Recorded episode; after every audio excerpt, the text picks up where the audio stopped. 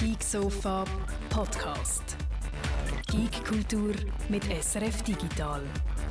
Herzlich, oh mein Gott, willkommen auf dem Geek Sofa 236.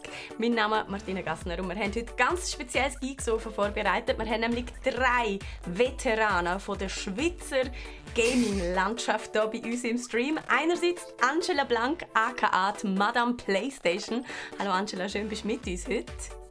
Hallo zusammen, danke, Zehn... kann ich da sein. Ja, es ist uns eine Ehre. Zehn Jahre lang hast du PR gemacht für Sony. Du kennst mhm. alle dreckigen Geschichten hinter den Kulissen, die wir heute natürlich hören wollen. Und auch der Tobi Egartner ist so ein Veteran. Zwölf Jahre lang PR für Xbox gemacht, Tobi. Und du hast die eine oder andere Geschichte im Ärmel, wo ähm, du uns schon gesehen hast. Könntest du uns doch brühwarm noch oder mittlerweile eher ein bisschen lauwarm. Ist ja schon eine Weile her auftischen. Und dann haben wir natürlich auch noch den Guido Berger mit uns. 15 Jahre lang schon ein Gaming-Journalist bei SRF Digital. Also ihr seht, wir haben hier hoch, hoch karatige Leute mit dabei. Die Sendung heute läuft wie folgt ab. Wir haben einen kleinen Newsblog für euch parat. Drei Schlagzeilen, die wir unbedingt schnell mal besprechen. Nachher nehmen wir uns eine Stunde Zeit für eben all die Geschichten über die PR-Landschaft der von der Game-Industrie, wo ähm, ja, vielleicht kann man so viel zum kurz zusammenfassen sagen, mal eine goldige Ära hat und mittlerweile eigentlich verschwunden ist. Wie das alles hat können passieren, über das reden wir in der nächsten Stunde. Dann verabschieden wir die Angela und den Tobi, um noch über zwei ganz heiße Game of the Year Kandidaten zu reden. Einerseits Deathloop, wo Guido und ich beide gespielt haben und recht begeistert sind, und andererseits auch noch Psychonauts 2, wo ebenfalls ein ziemlich guter Tipp ist für euch, falls ihr gar nicht wisst, wissen, was gamen. Reden wir dann später noch darüber, aber wir starten zuerst mit den News. Guido, was ist diese Woche passiert, wo man nicht verpassen sollte?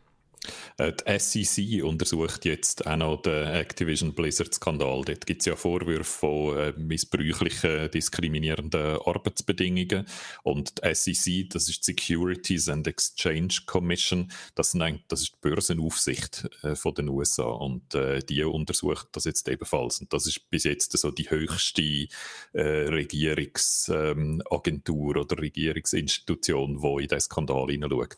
Und die Aufgabe von der SEC ist, äh, die Investoren äh, zu schützen.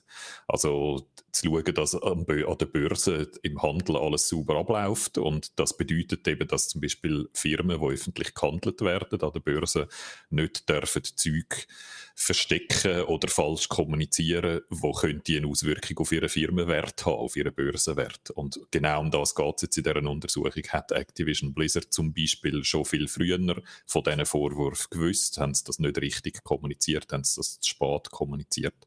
Also es ist so ein bisschen eine Metaebene, oder? Aber es ist eine sehr wichtige Metaebene. Erstens eben, weil es eine grosse, wichtige äh, Institution ist, die jetzt das untersucht. Und das Zweite, weil die sehr viel Macht hat. Die kann zum Beispiel der Chef von Activision Blizzard, der Bobby Kotick, dazu zwingen, seinen ganzen E-Mail-Verkehr äh, ihnen zur Verfügung zu stellen und so.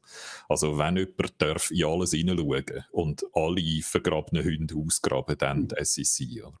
Von dem her, die Untersuchung könnte dazu führen, dass jetzt noch mehr Zeug ans Licht kommt, als man, als man jetzt schon weiß. Das ist die erste Schlagzeile von dieser Woche. Oh je, da ähm, wird es also noch tiefer graben, als wir denken und wahrscheinlich sind alle fleissig am E-Mails löschen.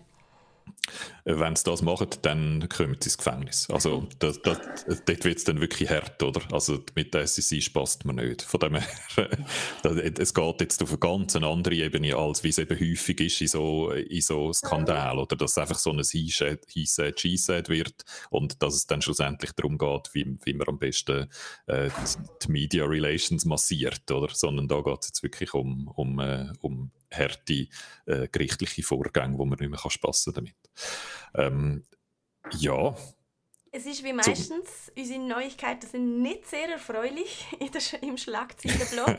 Bei der nächsten ähm, News bin ich mir aber gerne nicht so sicher, ob sie wirklich so schlecht ist. Es geht um FIFA 22 und wir haben ja mhm. schon mal darüber geredet, Guido.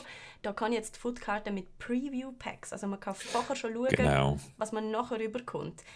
Das haben sie im 21, also in der noch aktuellen Version, haben sie das gegen das Ende der Lebenszeit so anfangen ausprobieren und haben das mal ein bisschen getestet, wie das ist, wenn man äh, die FIFA Ultimate Team Päckchen, wo ja so wie Panini-Bilder sind, dort hat es ein paar Fußballer drin, meistens irgendwelche Fußballer aus tiefen bulgarischen Ligen, die einem nicht interessieren. Und ganz, ganz selten mal der Ronaldo und dann ist es wahnsinnig viel wert.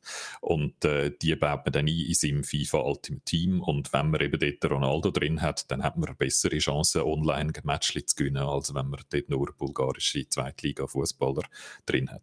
Und darum geben zum Teil die Leute sehr, sehr viel Geld aus für die Footpäckchen und darum ist FIFA jetzt seit längerem ähm, also Electronic Arts, der Hersteller von FIFA, unter Beschuss in verschiedenen Ländern, die untersuchen, ob das eigentlich Glücksspiel ist und darum unter Glücksspielgesetzgebungen fallen würde.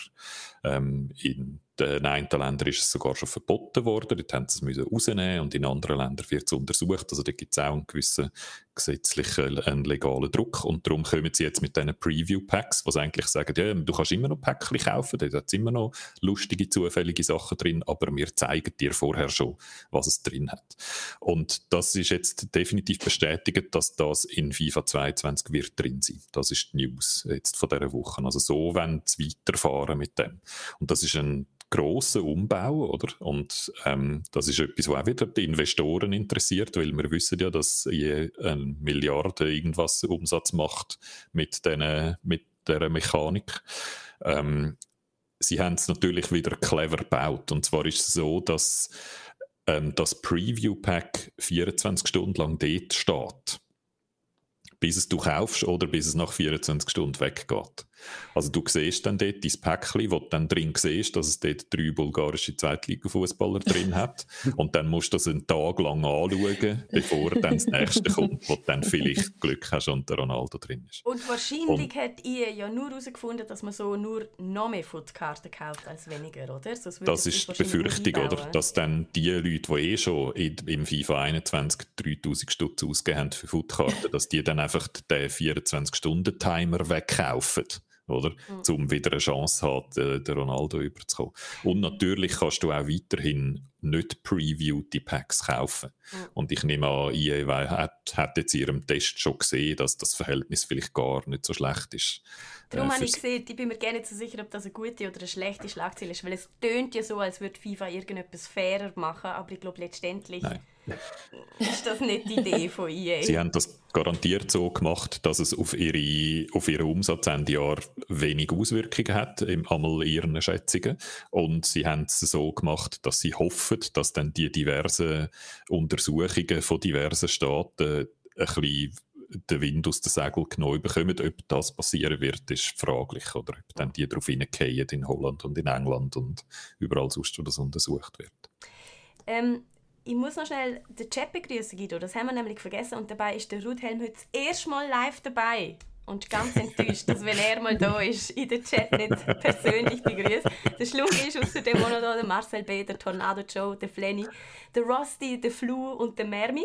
Und außerdem noch ein ganzer Fanclub vom Tobi, der Hakan, der Nico und der Lukas führen die vom Büro nebenan an. Das kann nur eine gute Sendung werden. Der Hakan ist der Game Turnier Hakan, von dem ja. her, das ist ein, das ist ein Arbeitskollege.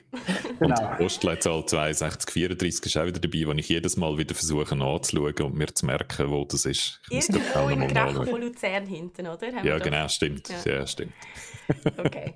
ähm, und Guido, du schaffst es in unter 10 Minuten, alle drei Schlagzeilen zu präsentieren. Wir haben nämlich nur noch eine und du hast noch zwei Minuten.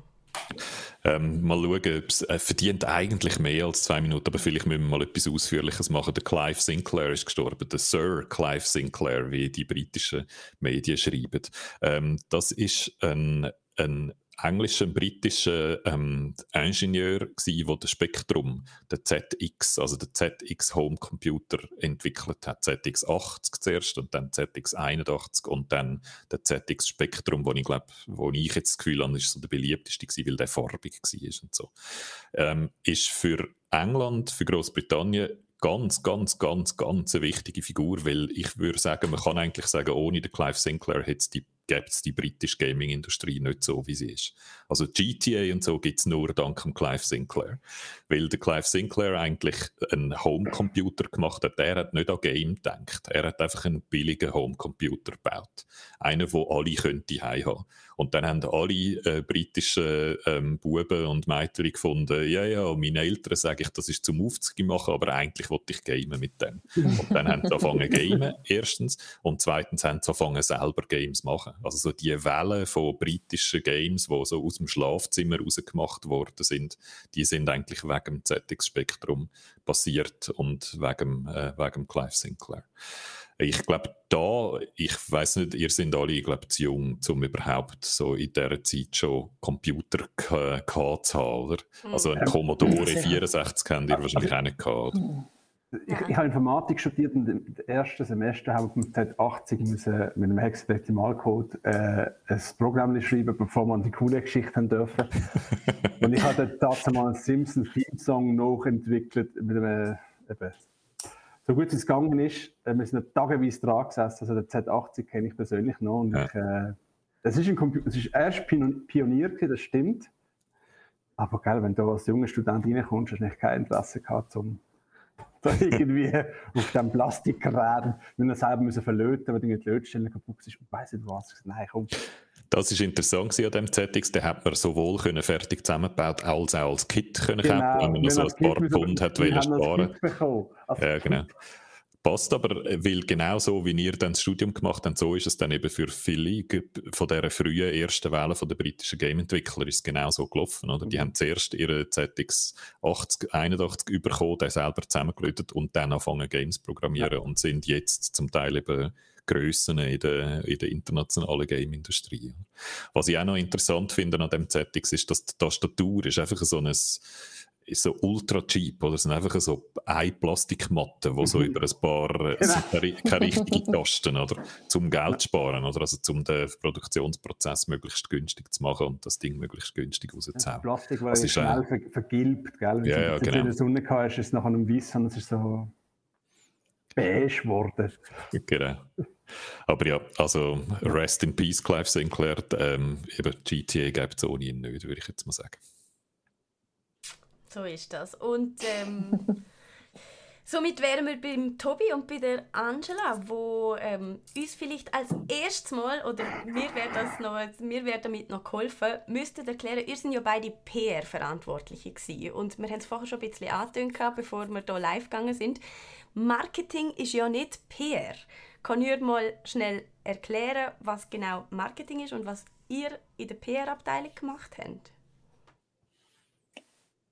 Ja, soll ich?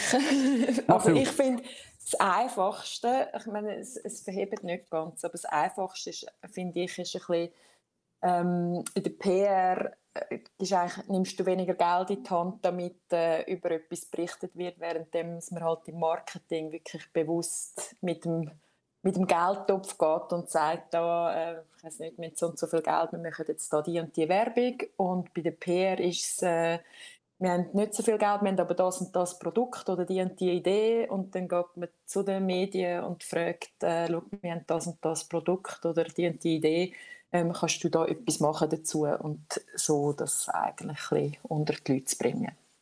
Das mhm. finde ich ist so ein bisschen einfach erklärt. und ähm, ich bin, ich, ja, mach du, Tobi ich bin ja Category Lead gewesen, also ich habe ja noch PR-Stelle neben mir, das ist der Mila Dimic, der auch, nachher der Christoph Klaus, auch Pioniere gewesen und lange dabei sind. Und ich habe dann sehr eng mit zusammen geschafft, wir haben immer die Sales-Abteilung gehabt, äh, dann PR-Abteilung und wir vom Category Marketing übergreifend habe ich die Gesamtkampagne, so ein bisschen Helikopter-View gehabt, wie man das umsetzen, zum Beispiel für einen Game Launch, was wir machen, das ist PR-Arbeit ganz in der Pre-Launch-Phase ganz, ganz wichtig gewesen, oder? Eben, du redest mit der Community, mit der Presse, mit den Medien, schaust, dass alle Embargos eingehalten werden, du Samples verschicken. Und nachher halt gleichzeitig geht der Sales los und macht halt die, die, die Verkäufe etc. Und du vom Marketing tust dann die ganze Kampagne fahren. Damals, eben zwölf Jahre bei der Microsoft am Anfang, bis wir mit, mit, mit Social Media angefangen haben, ist das ja noch Mein Gott, ich habe zurückgelegt, in der Kinderschuhe gestanden, dann wollen wir eine Facebook-Gruppe machen. Oh, was ist das? Und, äh, zu, ja. zu Social Media können wir dann nachher noch, glaube äh, das ist ein Thema, wo wir sicher noch drüber schwätzen, aber ich würde gerne mal noch so ein bisschen mit, de, mit den grossen Erlebnissen anfangen. Es ist nämlich in, in deine Zeit, Angela, ist die PlayStation 4, die Einführung von der PlayStation 4 gefallen, oder? Habe ich das richtig im Kopf? Äh, ja, wobei ich bin genau zum Launch von der PlayStation 4 bin ich nicht dabei gewesen. Ich konnte das bisschen also umgehen. Äh, es hat ja mal einen, einen Break dazwischen. Äh, ich habe angefangen mit der PlayStation 3. Ja. Und dann, ja. Mit dem Grill. Ja. Und dann PlayStation VR, weiß ich auch noch, weil ja. ich jetzt Schlieren im Büro war und habe die Brille das erste Mal angelegt. Ähm, ja. Bei dir, Tobi, war es die Xbox One, gewesen, oder? Wo in mhm. deine Zeit, oder bist du beim 360 bei der Einführung auch schon dabei gewesen? Da bei der Xbox 360? Ja, du hast gerade zwei Konsolen eingeführt. Das ist also aus eurer Sicht, oder, wo eigentlich vor allem die Konsolenhersteller ähm, vertreten haben, das ist wahrscheinlich so das Größte gewesen, oder? Der, der grösste Event, das passiert, wenn eine neue Konsole eingeführt wird. Mhm. Wenn wir vielleicht bei dir an, Tobi, wie war das? Gewesen? Was, was passiert dann? Was ist dann anders als im normalen Alltag? Ja, das ist ein, ein Druck und Erwartung da, oder? Ich meinte, äh, innerhalb vom, vom eigenen Land und wir schaffen eigentlich global mit allen Ländern zusammen, ist die, die erste Frage, die wir hatten, ist, bekommen wir genug Ware? Das war immer die große Diskussion, die du hast. Du hast gewusst, äh, du bist als Schweiz bist irgendwo am Ende der Nahrungskette gesehen. Ich rede jetzt sehr offen, sind nicht immer alle großen Länder ab, ab, abgeholt worden. Und das hat den Alltag massiv beeinflusst, weil du meint, hast du nicht deine ganze Kampagne darauf geplant, dass zum Launch, wenn man Xbox 360, dass du den Big Bang hast, dass du in Medienmarkt laufst, im Indiscount die grossen äh, Stapel mhm. von Konsolen siehst, dass die Leute Mitternacht anstehen, der erste rausläuft und sich feiern und so. Und hast all die Hoffnungen gehabt und hast wieder auf das Alle geschafft, oder? Entsprechend auch viel PR-Arbeit geleistet, hast alle abgeholt und hast ein gewisses Problem gehabt. Die meisten Medien gesagt, hey, wir berichten gerne darüber, aber wir brauchen so ein Ding, um das zu testen. Dann hast du wieder von deinen, hast du mit dem Verkauf müssen schauen, hey, ich brauche 20 Konsolen, dass ich das für PR kann brauchen kann und, und, und. Das ist, es, ist, es ist recht jonglierend und eine riesige Erwartungshaltung ist da gewesen. Bei der Konsolenlassierung, immer bei der Plattformlassierung. Mhm. Ähm, was dich Tag und Nacht arbeiten lassen hat, du hast eben bist du so eine zentrale äh, äh, Schnittstelle gewesen, so, wo, wo, Tag und Nacht irgendwelche Leute hin und her geschoben hat, Konsole hin und her geschoben hat, Kampagne abgenommen hat, hey, Plakatwerbung und dann die ganze NDA, Street Dead Agreement, hey, Retail darf nur dann verkaufen, äh, ist der erste Mail gekommen, aber der hat vorher verkauft, ich gehe jetzt auch raus und äh, mhm. Kindergarten pur und mhm. es, sind ja auch, es sind ja auch krasse Zeiten gewesen, oder? Wir reden so mhm. vor, vor, vor gut zehn Jahren, damals ist Gaming so von der Nische in Mainstream gekommen. Alle sind mhm. ausgeflippt. Plötzlich hat man herausgefunden, hey, das ist ein Businessmodell, mit dem kann man Geld verdienen. Ich mag mich gut erinnern, mhm. ich habe euch vorher als so Veteranen angepriesen, aber mhm. ich habe damals auch realisiert, dass man mit Gaming vielleicht einen Job kreieren kann und bin damals auch das war meine erste Radiosendung über Videospiele, vor zehn Jahren. Okay. Und nachher habe ich auch so gedacht, wow, das ist ja jetzt plötzlich eine eigene Industrie und so. Das ist vorher eben auch nicht gewesen, oder? Das sind wirklich so Goldgräberzeiten Stimmung eigentlich herrscht. Das ist so, das ist so. Und ich glaube, wir werden vielleicht in einer Stunde darüber schwätzen. Man, du hast auch die große Pressereise gemacht. Du bist mit fünf bis zehn Journalisten auf LA geflogen. Also ich kann dir von der Spesenabrechnung erzählen. Das, also das ist Wahnsinn. Das wird, das wird heute gar nicht gehen. Das wird gar nicht gehen. Wir sind mit, mit, mit mhm. Games rumgelaufen zu den Herstellern. Da nimmt 20 Games und mit Werbung und dies und jenes. Und also würde jetzt nochmal zurückgeschaut werden und compliance-technisch wäre ich wahrscheinlich jetzt auch noch untersucht worden und irgendwo im Gefängnis landen.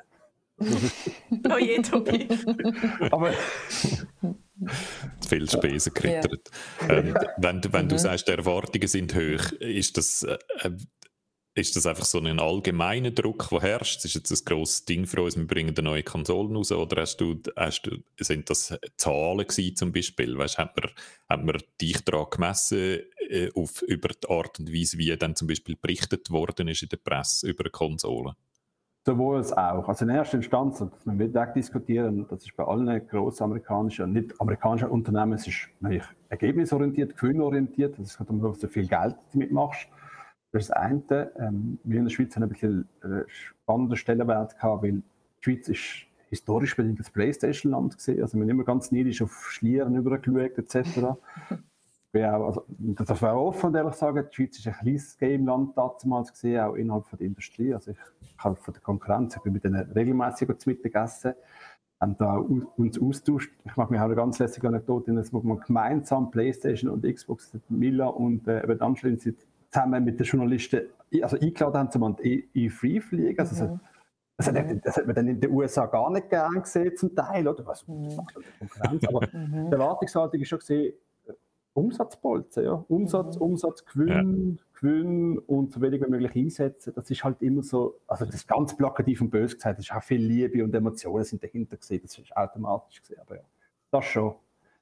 Okay, also wenn es so um KPIs geht, wie man dem heute sagt, so die Key, ja. die Key Performance Indicator, dann ist es Umsatz gewesen, aber nicht zum Beispiel so und so viele Reviews in der Presse und so und oh, so gut, von denen sind wir, positiv haben, gewesen. Haben, oder haben, haben wir auch, haben wir, haben verschiedene KPIs gehabt, sicher das als Umsatz, der Marktanteil ist immer ein grosses Thema gewesen, ich die GfK-Zahlen mhm. jede Woche angeschaut und es ist auch darum gegangen, wie viele Artikel wird darüber geschrieben. Das hat gerade bei der jetzt auch gegeben, haben wir gute Presseberichterstattung äh, äh, gehabt oder weniger gute. Was ist das Problem? Was ist das Problem gewesen? So.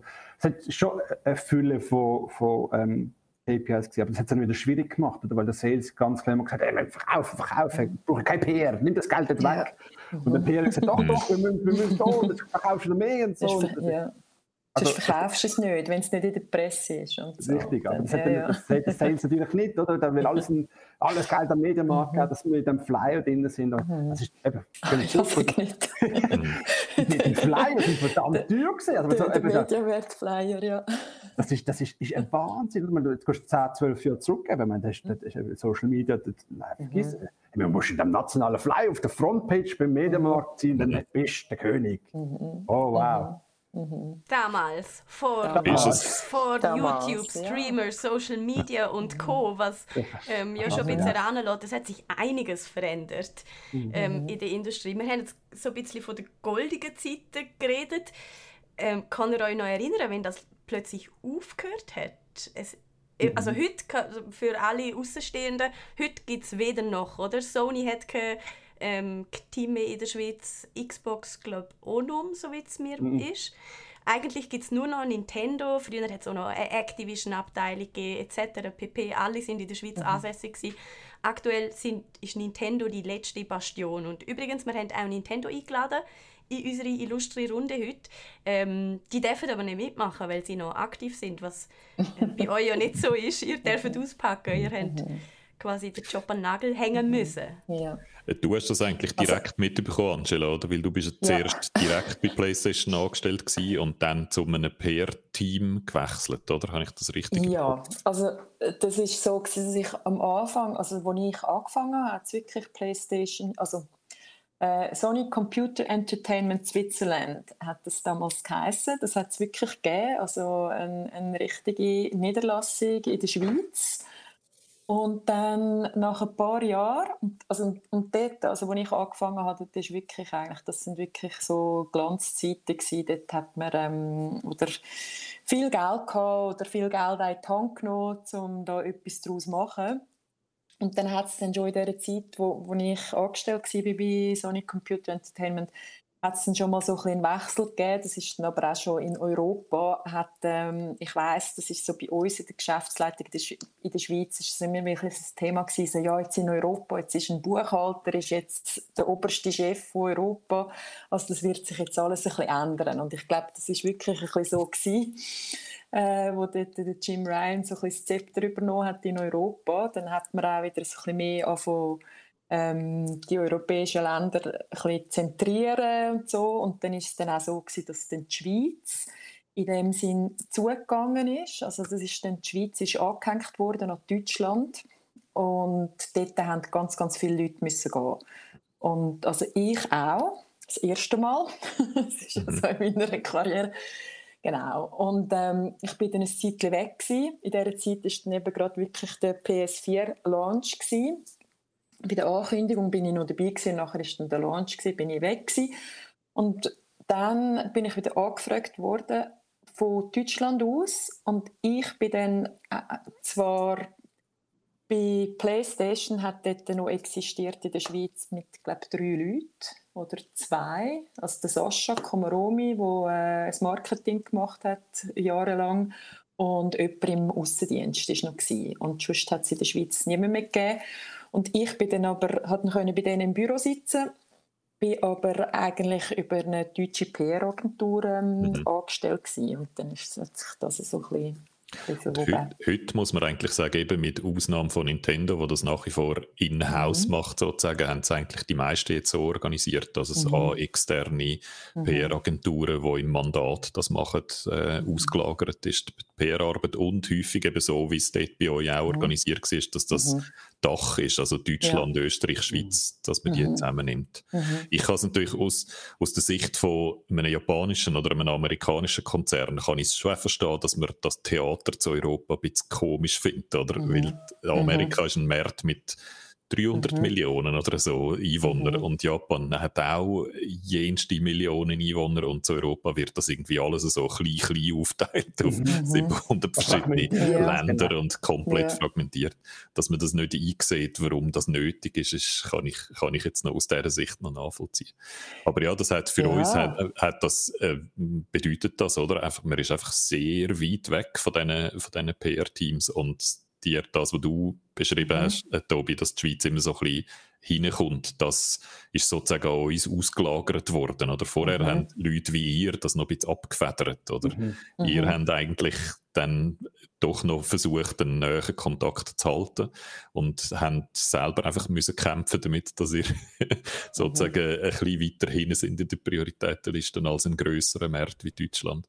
Und jetzt ist es sozusagen an uns ausgelagert. Jetzt merken wir, dass, also ein Weile lang, was noch bemustert haben mit mhm. CDs oder mit, also mit, mhm. mit DVDs, mhm. haben wir es eigentlich regelmäßig gehabt, dass die dann einfach am Zoll hängen geblieben sind, oder? Ja. Und ich dann Call of Duty oder so irgendwie zwei Wochen nach dem Release festes Review-Exemplar bekommen habe. Und jetzt antwortet ähm. sie uns einfach zum Teil nicht. ja, genau. Jetzt haben sie ganz aufgehört mit dem und wir kaufen es einfach im Laden, so wie alle anderen. Wie alle anderen ja. Mhm. Ja, es ist, also, du musst auf den also, Vergleich haben, wir als amerikanisches Unternehmen, ich mag mich erinnern, das Spiel Ninja Gaiden ist rausgekommen, wir haben und das war ein kleiner Titel, gewesen, oder? Wir haben Pressesamt haben und dann auch Leute, das ist immer so die, die Presseslot, das hat dann sicher bestätigen, mhm. Leute äh, so Pressetouren mitschickt, dann bist du immer, hast du wirklich gekämpft. Und wir haben die Pressesamples haben mit den Verantwortlichen in den USA geschwätzt und dann habe ich gesagt, du, wir müssen ehrlich sein, wir haben das immer den Excel-Entscheid genannt. der gleiche Aufwand in den USA hat er den Staat Maine, der auch 8 Millionen Einwohner hat, der mitläuft, und extra Aufwand für die Schweiz, der die gleiche, die gleiche Anzahl Einwohner hat, das ist für ihn nicht relevant. Also das ist so wie, du bist immer weg, du bist immer, mhm. eben, die kleine Schweiz, dann noch mehrere Sprachen, uh, mhm. schwierig und hey, dann noch anders, anders Strom, das ist immer das Thema Stromnetz etc. und dann noch die ganze mhm. Mehrere. Genau. Oh, gar nicht. Sag nicht. so, da reissen wir da Wunden auf. ja, ja, und das, das, das, eben, das hat der Excellent Entscheid genannt. Du bist halt immer der Mitläufer gewesen, weil nochmal, statt mehr, mehr, mehr immer noch gleich wie in der Schweiz und es läuft mit Amerika mit und wenig Aufwand, höhere Impact, weil er jetzt kauft, eine Edition, ein Spruch, bumm, durchverkauft. Da kommst du mit den verschiedenen Spruchen das Packaging, noch Peggy und weiss nicht was und ja. Also es ist wirklich, du bist zum Teil intern schon gegen Windmühle gemacht. Du hast auch viel gelernt dabei, logischerweise. Mhm bist kreativ geworden. hast den Deutschen den Presseslot gestohlen. Mhm. Alles passiert. Ich, ich höre so raus, im Alltag hast, hast du, Angela, vor allem mit Leuten aus dem eigenen Unternehmen zu tun gehabt. Und gar nicht direkt mit Leuten wie uns, mit den Journalistinnen und Journalisten.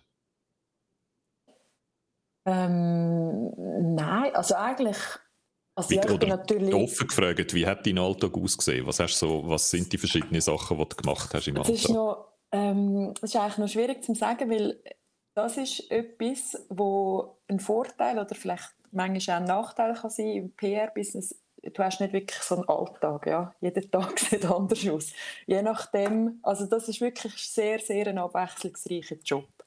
Ähm, wenn jetzt so ein Alltag, wo ich, äh, ich sage jetzt äh, ins Büro bin arbeiten, ähm, ja, dann habe ich äh, zu tun mit Leuten intern. Also ich habe äh, halt einerseits die, die Playstation-Seite, wo wir entweder gesagt hat, was ich muss machen muss, oder, oder nach Ideen gefragt hat, wie man das machen kann, oder auch eben, wenn sie Konzepte, wo sie zum Beispiel aus Amerika gekommen sind oder aus, für Europa äh, gekommen sind, müssen schauen, ja, kann man das für die Schweiz auch anwenden, muss man da etwas anpassen.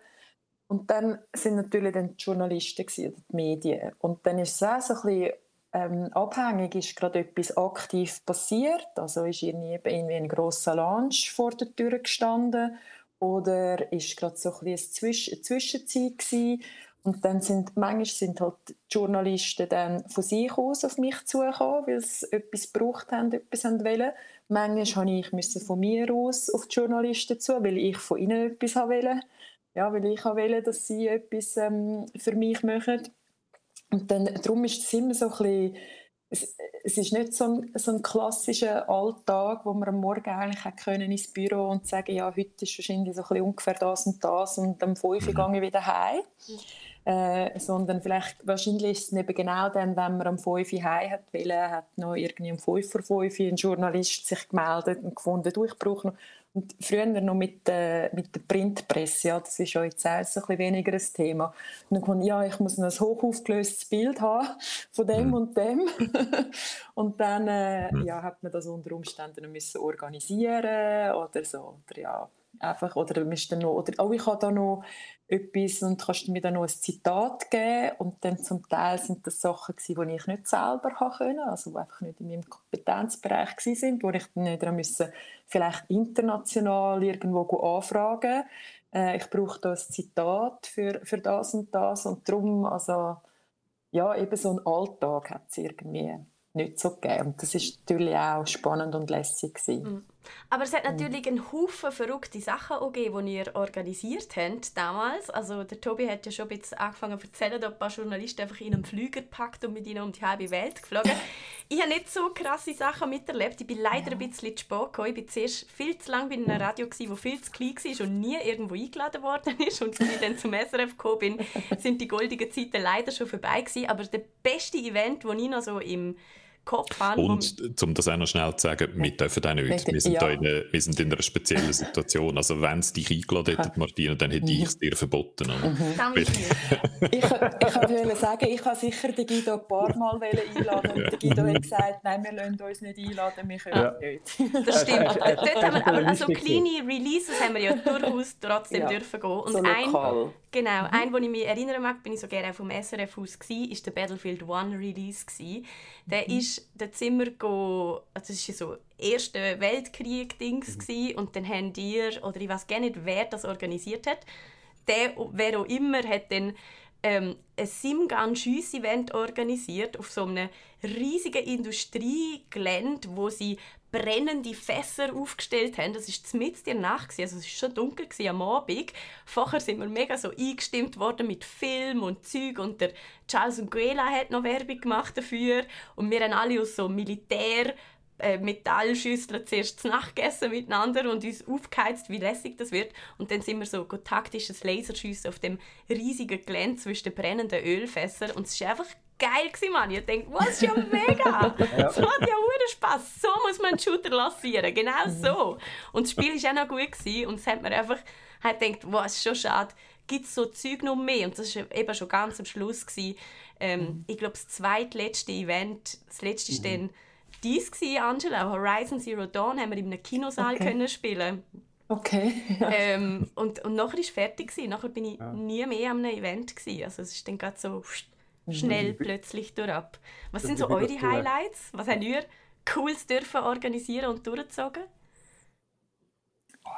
Äh, also organisieren, ich glaube, äh, von meiner Seite sind vielleicht so, das war auch eher am Anfang, gewesen, ist so die Dark Days, haben wir die dort genannt, aber das ist noch so zu Zeiten gewesen, wo es in der Schweiz auch noch EA und Activision mhm. und so, wo alle die auch noch da sind und wo wir haben können wirklich ähm, so grosse Sachen machen, weil halt von allen Seiten auch so Budget gekommen sind. Ähm, das ist so ein eines vom ersten also wir erlebt haben, sind wir irgendwie in Bern in so einer alten Brauerei irgendwie, und es war wirklich ein bisschen gruselig und also es ist wirklich einfach so von der Stimmung her alles ähm, mega spannend gewesen, so, wo wir selber organisiert haben von der Schweiz. Auf internationaler Ebene sind natürlich dann ganz andere Sachen dazugekommen. Also ich glaube, eines von meinen Highlights war, wo ich auch für Uncharted ähm, dann sind wir in die Wüste, also nach Jordanien, es war die Raum Schatz suchen. Wow. Und ich meine, das ist so crazy. Für Uncharted 3, wo so ein bisschen in der Wüste ja. gespielt hat. Oder? Ja, genau. Ja. Und äh, also ich meine, das ist, also, also ich, also, das ist sicher eines der, der grossen Highlights gewesen, aber ich meine auch, oder, für GT, es ist ja dann auch schön an einer Plattform mit Playstation, es hat ja so viele verschiedene Genres für Spiele. So für GT, dann sind wir äh, auf Silverstone Rennauto fahren. Ah, Gran Turismo. Gran Turismo. Ja. ja. Ja, Gran Turismo, oder? Eben Rennauto fahren auf, mhm. auf Silverstone. Das ist crazy Zeugs, wo man halt einfach sonst wirklich nicht unbedingt dazukommt. Ja. Ich habe gemeint, es ist eine der schwierigsten Strecken oder so. Das, ja. Die Formel 1-Fans in unserem Chat äh, verreissen mich jetzt wahrscheinlich, wenn ich ein Zeichen erzähle. aber ich habe gemeint, die ist, das ist jetzt nicht gerade eine anfängertaugliche Strecke. Ja, nein, gut, wir sind, wir sind wir natürlich sind... nicht so schnell gefahren wie die, die dann richtig dort durchfräsen. Aber ja, es ist schon, äh, also, ja, mir wäre okay. schlecht Ausflug in die Wüste und Rennautofahren in Silverstone, okay, mhm. und was hast du zu bieten, Tobi? Ja, äh, ähnliche Geschichte, also eben, nebst mhm. dass halt das, die, die, die goldene Zeit hast, hast du auch mhm. viel selber auslehnen, also sicher auch wir für Forza, haben wir, sind auch mit den Journalisten Nürburgring gesehen, Fahrtraining machen etc., ich weiss, da ist mir wirklich schlecht geworden. Mhm. So die, die richtigen Highlights für mich persönlich sind sicher auch die, die Freeze in Los Angeles. Ja. Das, ist, das ist wirklich, das, das, ist, also das sind wirklich, das sind noch Partys gefeiert worden. Mhm. Wo, wo, wo, wo, also ich mag mich an die Gears of War Party erinnern, wo ich dann irgendwo in L.A. am Hotel auf dem Sunset Strip und einer Poolparty in einem, einem Exhibit Whisky Cola bestellt habe, der Bar und Wahnsinn gesehen sind. Also wirklich so Gears of War Party. Mhm. Das sind so wirklich, also das ist so wie mhm. aus der Filmszene. Das ist so mhm. erzählen, wie ich begleite die Frau, die ich begleite, der Poolparty mit den roten Becher in den USA, wie man es im Film kennt. Und dann hast du die, die Stars und Sterne, die dabei sind aus L.A. Ich habe noch Videos mit Cliff Blesinski. Ähm, wir haben das lustig, wir haben damals auch uns PR-technisch auch ein bisschen ausleben. Wir haben dann auf Xbox Live, wir haben sehr stark äh, den Service äh, pusht, haben wir eine eigene Show gehabt. Ich hatte Tobi Mobi Show gehabt, mhm. wo ich die ganze Reise mitbegleitet habe und ein Kamerateam mit dabei gehabt. Und da hat mich äh, mit Cliff Blesinski interviewt, damals äh, mhm. der, der, der, Gründungsvater von Gears of War. Hat er mit den äh, ja, Steven Seagal noch getroffen, an, an, an, auf dem Microsoft stand, und ich da oben gesehen, Kopf und geschwätzt. Das ist genau das, wenn nochmal, wenn dort das der Activision-Fall, wo jetzt ist, damals die ganzen Behörden gekommen wären, dann wären alle, alle mit Handschellen aus diesen Hallen rausgeführt worden. das ist wirklich, das das sind wirklich lässige Zeiten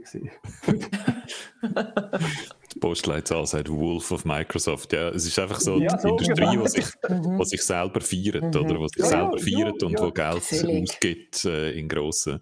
Und wo man irgendwie außerhalb, wo wir zum Beispiel, Martina und ich haben uns, glaube schon mal in so einem früheren Gamescom-Stream, haben wir uns, glaube mal beschwert, dass so für die Mitglieder von der Industrie die Messen eigentlich immer so Partyzeit sind mhm. oder gewesen sind. Und für uns eigentlich immer das die härteste Zeit im Jahr, weil du eigentlich einfach einen Termin am anderen nachher rennst und Content raushaust, wie blöd, ja. oder? Dass also du irgendwie uns... äh, spät in der Nacht im Hotel das erste Mal also uns Tag noch irgendwie... Nicht, also, also, du, der Kater, den Tobi jeden Morgen hatte, das ist nicht ja, ein ganz strenger Kater. Also Gamescom, Gamescom ist für PR-Leute also auch mega anstrengend ja. gewesen, weil du bist irgendwie vom Morgen mhm. früh bis am Abend spät auf der Messe gewesen, hast auch schon müssen mhm. Reportings, alles und nachher mhm. ist mir eben wirklich, das hat ein dazu gehört, man hat müssen socialisen. Das habe ich jetzt gerade so, sagen. Gamescom-Zeit war mega streng. Mhm. Ich finde LA E3, weil dort haben wir also erstens auch mit der Zeitverschiebung und alles. Mhm. Dort, für mich war E3 LA ist so Party und schon, also mit Jack gearbeitet, war auch streng, aber richtig streng war Gamescom, mhm. wirklich. Also das so. Also so habe ich das so mhm. erlebt. Mhm. Ähm, und, und ich habe auch die Partys, wo die anderen gegangen sind und mir einmal ausgelassen haben, nicht als Party-Party erlebt, sondern mehr schon auch als ein Teil des Arbeiten, mhm. wo, wo mit dazugehört und wo wir als Presse einfach immer haben können, voll easy sagen, nein, danke, sorry, wir haben noch zu tun. Ja. Was man als PR-Mensch halt nicht so easy kann, oder? Da gehört Das ist wahrscheinlich immer ein bisschen eine Frage, mhm. wo in der Hierarchie das man mhm. ist. Je höher mhm. in der Hierarchie, desto mehr Party ist es dann. Und ja, je weiter genau. unten, desto mehr Arbeit ist es. Genau, genau. Wobei ja, ja. es eine schöne Verteilung war. Oder? Ich meine, eben, mhm. LA ist wirklich, das, man muss auch eingestehen, die mhm. Amerikaner können das auch inszenieren. Gamescom ist wirklich mhm. to the point gewesen, die ganzen Interviews gehabt und, und, und bei, bei, bei mhm. E3 ist wirklich am Anfang die Presseshow. Also eben, mhm. die Hallen sind so abgekühlt gesehen, es ist so mhm. laut gesehen, es ist Lasershow, mhm. alles. Das ist also das, was Martina vorher beschrieben mit, ihr, mit dem, ihrem Battlefield-Event, eigentlich unser letztes Microsoft-Event, das wir gemacht haben, ich werde machen. es war echt hoch 10 dort in L.A. Oder? Das ist halt mhm. so Musik, Sound, boom, da Battlefield, Star Wars, neue Konsole, und, ja. und, und, und Bunny und beide Wasser. Und trotzdem hast du viel zu tun wir haben immer ein paar Journalisten mhm. mitgenommen und Gil, du bist immer auf der Liste gesehen, du hast immer abgesagt, das mhm. das nicht gewohnt. Du hast, du hast also schon, und jetzt komme ich ein bisschen zu dem Arbeiten, auch Kindergarten, wir alle in das gleiche Hotel dort, dann bist du am Morgen an, so jetzt alle ins Auto, hast dich dort angefahren, mhm. einen halben Weg, und L.A. ist gross, du bist mhm. vom Hotel zu der Messe bist in 40 Minuten gefahren, mhm. halben Weg, oh, ich habe mein Badge vergessen, oh nein, bist mit dem einen zurückgefahren, hast dein Badge im Hotel geholt, und dann auch den Akku vergessen, bist du Auto geholt, hast die ersten abgeladen, ich bin am 10 wieder da, dann gehen wir zu dem nächsten, das ist Ubisoft und und und, das ist wirklich, du hast die Schulklasse begleitet, das hat Mina und ich, haben ziemlich Schulreisli genannt. Mhm. Und äh, dann das Nachtessen oder Party. Das der Punkt war, weil du alle Publisher und alle Partys dann am gleichen Tag gehabt hast und sie nicht abgestimmt hast, hast du die einen Journalist an die Party gebracht. Dann sind wir um 12 wieder da. Jetzt wieder Papi. Da kommst du aber dann raus, hol dich dann ab. Und du bist auf die andere Party und du bist rein und hast abgeholt, hast es dann übergeben, wie bei der Kita, bei der Verantwortlichen von meinem äh, raus. Das ist der so und so, er kommt jetzt für die Presse schreiben, okay, bitte mitkommen. Also es ist schon, es ist ein... Mhm. Das ist der Job, den du mit mir ein paar Mal mhm. gemacht hast, äh, Angela, an der, an der mhm. Gamescom, oder? So mhm. die Vermittlerfunktion ja. zwischen den Leuten, die dort sind, zwischen den Leuten mhm. von den mhm. Game Studios oder so, die mhm. den Journey aus der Schweiz nicht kennen und genau. ich aber kennen und dann so, ein, so die Übergabe, genau. Das ist, genau. Das, ist, das ist manchmal schon ein bisschen, äh, es ist manchmal schon ein bisschen so, ja, so ein bisschen ja, ich nehme jetzt da, je nachdem, wie die Journeys sind, ja, ich, muss, ich nehme jetzt dich an der Hand und bringe dich jetzt da und da hin und dann hole ich dich wieder ab. Und, und dann hat es, ja, ist halt der, kann man auch sagen, es hat dann Journeys gegeben, mit denen ist das einfacher gegangen, mit denen, für die hat man es auch lieber gemacht. Und dann hat es natürlich auch die gegeben, wo man gefunden hat, so, ja, Okay. Ich habe das immer sehr geschätzt, muss ich sagen, die Arbeit, weil es ist äh, mhm. an, an, der Messe, wo man so im Dauerstress ist und gerade jetzt wir sind, dir Martina ist das sicher auch so gegangen, wir sind uns manchmal sehr, sehr, sehr allein vorgekommen, oder, weil mhm. wir äh, so Einzelkämpfer sind oder wir mhm. kommen mit einem ganzen Team oder so. Mhm. Wir kommen entweder allein, ich habe das sehr lange immer ganz allein gemacht, ja. du Martina hast dann noch äh, der einer, der Celina mhm. dabei gehabt, genau, also die sind mindestens das Zweite gewesen, aber trotzdem, man ist mhm. sehr allein im Vergleich mhm. zu den grossen Ständen und der mhm. Menschenmasse, die dort sind. Und dann ist es wahnsinnig mhm. so erholsam, wenn man jemanden hat, der einem hilft oder der einem sagt, okay, du musst jetzt dort ja. hin und hast jetzt dieses Interview. Und so. Ja, oder wo ja. man halt auch einen Anlauf stellt, oder? Auch wenn man ja. etwas... Ähm mag mich jetzt gerade noch erinnern, wenn du, das ist ein bisschen nach der ersten Runde, du hast das ein, ein Abschiedsgeschenk für dich, oder von, von mir aus gesehen, wo du nämlich noch hast können, ein Interview machen mit dem Guillaume, de Fondomier. Mhm. mhm. Also das wäre überhaupt nicht auf dem Plan gewesen und so, und irgendwie habe ich dann das gleich noch können so ein bisschen einfädeln. Und dann ist, sind wir dort äh, im, in, in dem Innenhof gehöckelt, im Hotel, im Radisson Blue. und ja, haben genau. dann dort noch ähm, können so ein Gespräch führen Genau. Das sind Guillaume de Flandomier, so, einer mhm. von Quantic Dream. Äh, mhm. Ich bin nicht mehr sicher, um welches Game es dort gegangen ist, ob es Heavy Rain war oder etwas Neues. Ähm, ähm, ja. Es muss etwas Neues gewesen sein, glaube ich. Ja. Mein Oder ich glaube, er ist gar nicht, er ist gar nicht da gewesen, etwas zu präsentieren. Ich glaube, er ist mehr etwas rumgelaufen oder so. Das könnte im Fall auch noch also. sein. Und ich habe dann einfach gefunden, oder du so. hast gefunden, oh, den irgendwie würde ich gerne. Und dann ist so, ich glaube sogar. Also ich bin nicht mehr sicher, aber ja. Das ist natürlich schon mega cool, wenn man eben jemanden mhm. kennt, der einem dann auch weiterhelfen kann. Das hilft ungemein mhm. uns. Ähm, das, mhm. das, ja, das kann man einfach nicht absprechen. Das ist jetzt für uns zum Teil so viel schwieriger geworden, um irgendwo ein Interview äh, zu organisieren oder eben nur schon zum Teil ein Spiel zu organisieren. Also mhm. Also wir sind, manchmal habe ich das Gefühl, wenn wir jetzt so schreiben äh, und dann schreibst du so, ähm, wir sind vom SRF und so und denke immer, mein Gott, das sieht doch denen nicht, das ist doch denen mhm. so egal, weißt? Mhm. Ähm, wir sind eben irgendein mhm. kleiner Block wie 400'000 andere und, und mhm. dementsprechend oft erhaltest ja. zum Teil eben auch gerne erst Gerne mhm. ist irgendeine Antwort.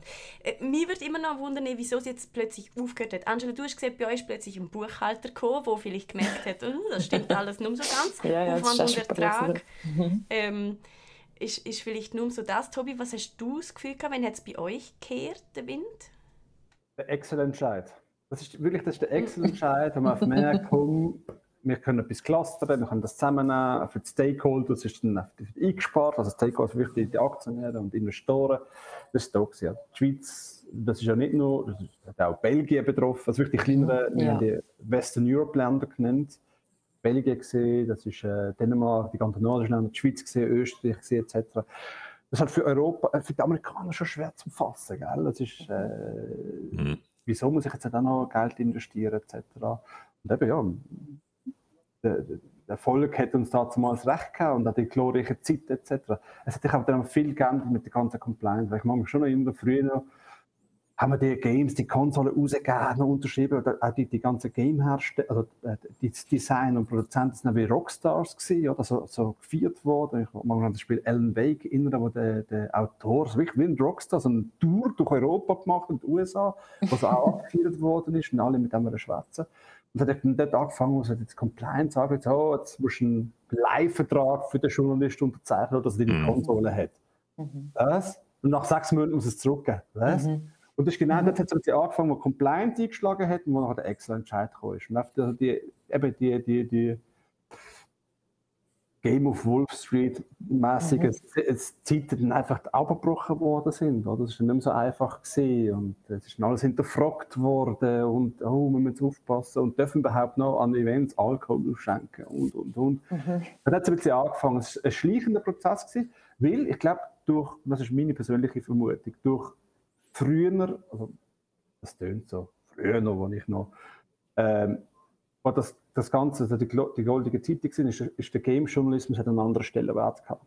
Mhm. Heutzutage kann ich Facebook, eine Social Media Gruppe aufmachen, mich als Blogger mhm. schimpfen und so ist das auch ganz geflutet worden, hat auch so ein bisschen durch Mischung gegeben. Also das haben wir dann auch ganz klar gemerkt, wir auch, was wir gemacht haben seitens Microsoft, äh, Xbox sehr viel Community-Arbeit betrieben, wir haben so Semi-Pro und Fanseite auch belohnt und gesagt, hey, jetzt machen wir zusammen eine Kampagne, die beste Zeit mhm. und damit auf Los Angeles kommen und E3, das ist schon cool für die Community-Arbeit. Aber das hat so wieder Überhand genommen, so der, der, der Game-Journalist per se, der halt nur auch einen Stellenwert hat, hat an Bedeutung verloren, weil auch das Internet der Bericht ist schneller da, oder? Mhm. Wie ihr richtig gesagt habt, habt Call of Duty zwei Wochen später nicht überschrieben. Aber die News ist schon zwei Wochen voran auf irgendwie auf IGN oder irgendeine andere große News mhm. Also, da gehen wir sich wirklich informieren. Vorher hast du die Informationsquellen durch die Printmedien und Online-Medien gar nicht gehabt, oder? Und du bist so verwässert, weniger Stellenwert. Plötzlich hat sich jeder Journalist genannt oder Gaming-Journalist und Blogger und hat das Ganze geflutet, hat man das auch zentralisiert und gemerkt, hey, es läuft irgendwie auch selber und man kann das auch von, von, von irgendwo von Deutschland aus steuern etc. Mhm. Ich, das wäre jetzt eben meine spitze These gewesen, oder? Euch mhm. braucht es nur, weil es den Games zu gut geht. Der ganzen mhm. Industrie geht es zu gut. Die verkaufen sich auch ohne euch. ja, aber also ich glaube, also ja, einerseits ähm, sicher Games verkaufen sich, oder, oder vielleicht auch der Anteil in der Schweiz oder, von, von diesen Games, die verkaufen sich, ob es jetzt so es gibt oder nicht, oder ob es jetzt vielleicht auch, ich weiß nicht, im weltweiten Vergleich, ob jetzt halt von einem Game, ich weiß nicht, 50'000 Mal verkauft wird oder, oder 60'000 Mal oder irgendwie so, oder halt nur 20'000 Mal, ist. So im weltweiten Vergleich ist das ja wie so ein bisschen egal, weil verkauft wird es. wird ja. vielleicht ein bisschen weniger, je nachdem, was für einen Boom das es gibt. Und eben in der Schweiz kann man sich natürlich auch außen orientieren, aber ich meine, ich merke einfach, das ist ja nicht nur in der Games-Branche so, sondern das ist einfach allgemein. Ähm, ich glaube, ähm, in der Schweiz gewisse Sachen äh, ich sage jetzt Konsumgüter oder so, das ist irgendwie, das wird fast alles irgendwie von Deutschland ausgeregelt. Also es ist jetzt nicht mhm. einfach nur in der Games-Branche. Mhm. Ähm, ja, Filmmusik, ja. das gleiche Thema. Wenn genau. läuft, ja, ja. ist einmal sind 40 Leute hier in Zürich. Ja, in so genau. drei, oder? Zugemacht. Mhm. Mhm. Ich glaube, das ist auch mit der ganzen also Digitalisierung, oder früher hast du wirklich halt die physische Disk gehabt, du bist zum Journalist mhm. gefahren, hast die Disk verschickt, da bist du nicht mhm. und so, und dann mhm. schickst du einen Code. Mhm. Mhm. Das kommt auch dazu, ja. Ähm, mein Eindruck ist auch, also das mit dem Stellenwert, das ist ganz sicher so, oder? Mhm. Und das, das, hat, ähm, das hat natürlich mit Social Media und, und früher noch Web 2.0 und einfach generell der Verschiebung von vom Journalismus aufs Internet zu tun. Ich mag mich erinnern, wie groß die Verwirrung war am Anfang, als Beispiel bei der Gamescom. Die haben einmal versucht zu limitieren. Die haben gesagt, es kann jetzt nicht einfach jede und jeder kommen und sagen, ich bin Game-Journalist und mhm. kommt dann eine Akkreditierung über und darf gratis rein, oder? Mhm. Sondern wir tun jetzt nur noch bestimmten Medien eine Akkreditierung geben. Und das mhm. hat einen riesen Sturm ausgelöst, weil dann berechtigterweise ein paar YouTuber gesagt haben, was meint ihr eigentlich mit richtigen mhm. Medien? Mhm. Bloß jetzt will da einer, der nun, wo das ganze Jahr kein Game spielt, aber gehört jetzt zu RTL, darf jetzt da mhm. gratis rein und ich, wo irgendwie jeden Tag streame wie verrückt und mir mhm. den Arsch aufreißen, ich darf nicht rein, oder? Also die sind mhm. dann wirklich auch hässig gewesen und haben dann gesagt, hey, wir sind im Fall the new kid in town und im, ja. wir sind eigentlich mhm. der Shit, oder? Und mhm. nicht die alten Medien, die irgendwie zehn Jahre lang nur darüber mhm. berichtet haben, wie Games Gewalt äh, äh mhm. äh, anrichtet. Und jetzt, wenn es dann noch gratis an die Partys, oder? Also mhm. ist, äh, man hat dort auch ja. wirklich gemerkt, wie der Kampf stattfindet, oder? Und wie die Verschiebung eigentlich vom Stellen, vom Stellenwert passiert. Ist das etwas, was ihr noch miterlebt habt? Weißt du, dass ihr selber mhm. zum Beispiel auch aufgehört habt, mit der NZZ und dem SRF äh, zu reden und eher mit Twitch-Streamer und YouTuber? Also ich habe, bei mir ist schon am Anfang ist sehr viel, also eben hat äh, die NZZ regelmäßig etwas gemacht. Ich meine, das, das hat es dann nachher auch gar nicht mehr gegeben. Also es hat ja die NZZ gar kein Interesse mehr gehabt, äh, etwas zu bringen, außen das ist wirklich etwas ganz Spezielles und man kann es nur irgendwie sonst so in soziale Kontext hineinbringen oder so, aber so klassische Game-Besprechung aber ganz am Anfang, als ich angefangen habe mit dem Job, hat es das mhm. gegeben. Da hat es mhm. in, in der NZZ... allen Medien, oder? oder ja, ja, und ja. auch im Tagi und in der Sonntagszeitung mhm. ist, ähm, also sind Games ganz klassisch besprochen worden. Und dann irgendwann haben ja dann einfach auch all die Chefredaktoren gefunden, ja, nein, das... Ähm, bringt es nicht und wir machen es nicht, nicht für uns.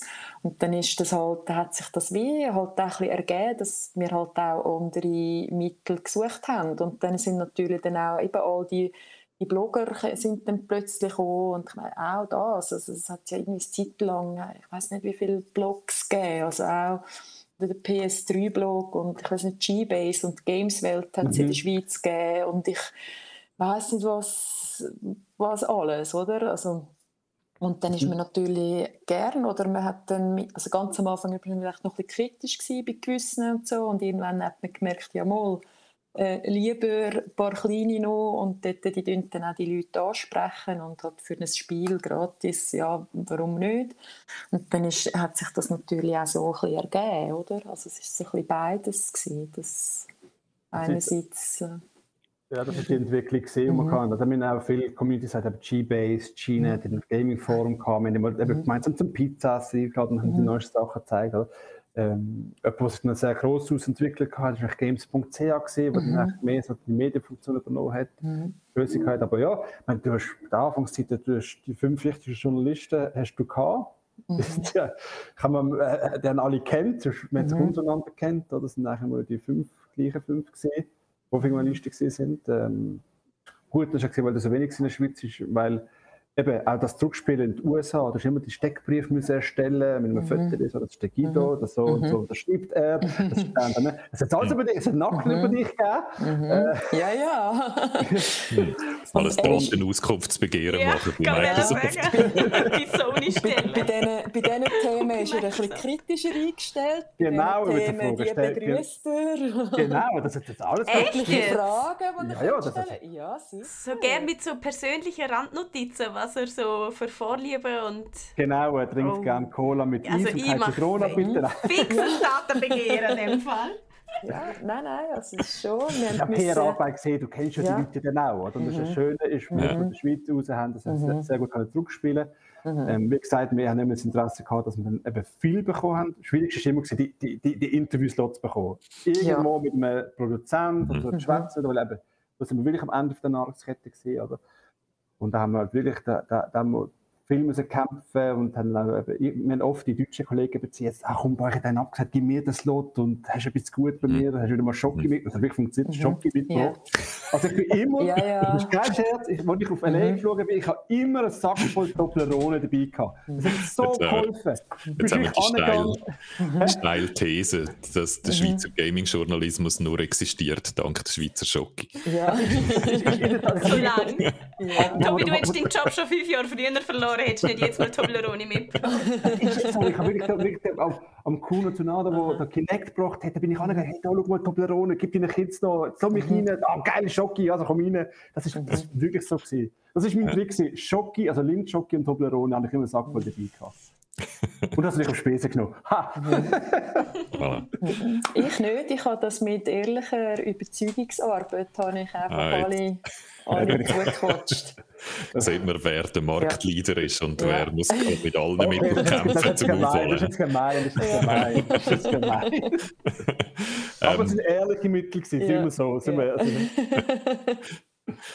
äh, Ihr habt vorher schon so von Compliance geredet, also auch, dass einfach Regeln stark zugenommen haben, was für mich eben zu dieser Social-Media-Geschichte passt. Ich nehme allgemein äh, äh, wahr, dass der Drang, die Message nach außen zu kontrollieren, viel stärker geworden ist, als das noch vor zehn Jahren war.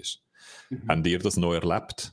Dass so mehr Anweisungen gekommen sind vom Mutterhaus sozusagen, so, das ist unsere Message und das geht raus an die Journalistinnen und Journalisten, ja. dass eigentlich PR ja, ja. und Marketing eigentlich gleichgesetzt wird, oder? Es ist das Gleiche, es muss die gleiche ja. Message rausgehen auf allen Kanälen. Ja, und, und, und Zeit auch, also eigentlich eine Anekdote, mhm. das ist jetzt wirklich, wir haben immer so die grossen Meetings gehabt, bevor ich früher gesehen habe, Gamescom ist die Original Marketing Meetings, hat das bei uns geheißen, alle Marketing- und PR-Leute damals für Europa of UK eingeflogen worden und bei uns kann ich ja sagen, die, die für die Leagues gehabt haben, Europa, sind immer die Italiener gewesen. Du hast immer gewusst, wenn ich an der Meeting das sind die Italiener gewesen, Wieso weiß man, was der Artikel auf Italienisch war? Oh, okay. Und ich war wirklich mal im Meeting, du musst dir vorstellen, sind 50, nein mehr, 100 Marketingverantwortliche, PR-Verantwortliche von Europa gewesen. Dann ist der amerikanische Chef oder der Studiochef angestanden, hat dann gesagt, bevor ich weiter schwätze und alle Game präsentiert, das ist ein Artikel, wenn ich das noch einmal erlebe, schicke ich euch alle heim. Dann wirklich der italienische Artikel vom jetzt ist der League, sorry, Crackdown oder so etwas gesehen. Who cares? Aber das ist wirklich so, die haben auch Angst gehabt und wirklich zu kanalisieren, weil eben, es ist breiter geworden, du hast nicht mehr auf die Medien gehabt, du hast direkt kommunizieren, halt die fünf wichtigen pro Land oder zehn oder 15 oder wie auch immer halt der Landesgröße. Dann plötzlich jeder ein Journalist gewesen, Social Media ist ein Thema geworden und dann Angst bekommen und hat wirklich, hat, hat, hat wie ein Cowboy den Revolver gezückt mhm. und hat wirklich drinnen gebrüllt, wenn er etwas erlebt, alle heim, wir brechen ab da etc. Und da hast du, da hast die Angst schon gemerkt, doch? Was passiert auch? Die Befürchtung, oder? Wenn etwas liegt, wie, wo, was. Hm. Also es ja. direkt verknüpft wird mit dem eigenen Job, oder? Wenn Journalisten ja. etwas herausfinden, dann fliegen dir. So.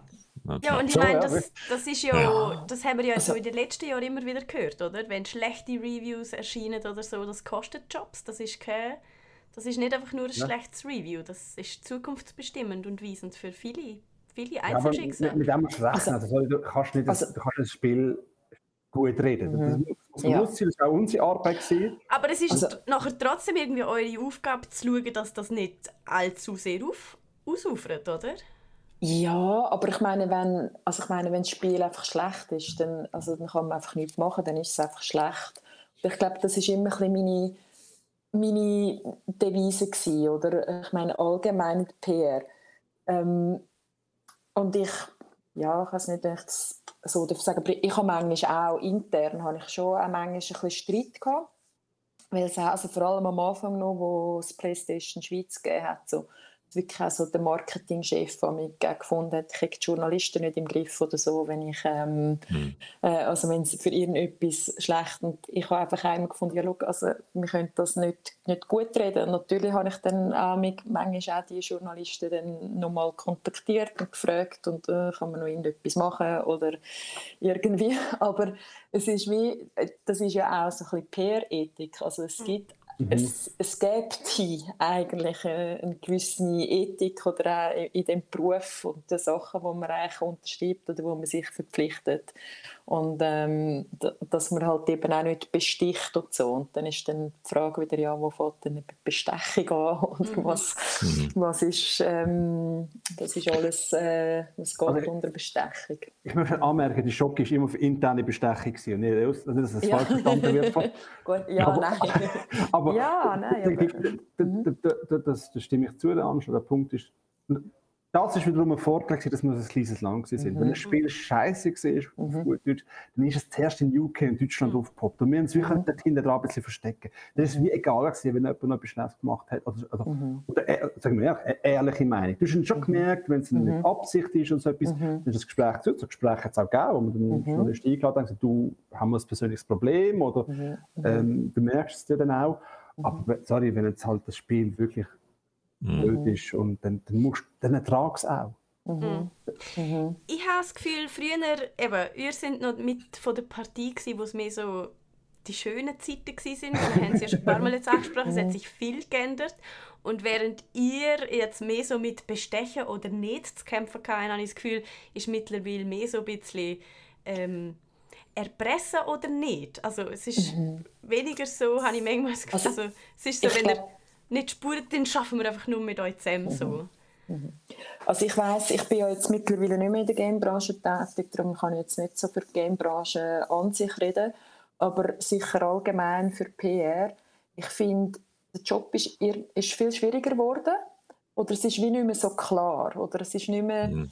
ähm, ich weiß nicht, ich habe würde ich jetzt so behaupten, wie noch eine Art des Handwerk gelernt. Ich bin, ich bin in einer, einer PR-Agentur zuerst tätig und ich habe irgendwie gelernt, oder wie, wie geht man mit Informationen um, wie geht man mit dem raus, ähm, wie tut man sich um Journalisten kümmern, wie, wie geht man mit gewissen Sachen um. Und, und heute ist sehr vieles wird einfach so vorgegeben und dann muss man das irgendwie, muss man das so umsetzen, wie das einfach vorgegeben wird und irgendwie nicht so der persönliche die persönliche Arbeit oder so das, das Persönliche, das, das, das geht irgendwie mhm. in den Hintergrund. Oder ist ähm, mhm. ja, so die Beziehungspflege oder so, wenn man sagt, so wie früher Presse, ähm, wie sagt man, also PR, Public Relations, Press Relations, so die Beziehungsarbeit, mhm. das rückt irgendwie mega in den Hintergrund, habe ich das Gefühl für mich. Mhm. Die Stand sind immer grösser, oder? Alles ist digital mhm. etc. Mhm. Aber früher, das ist, das ist eben, du, du hast mit diesen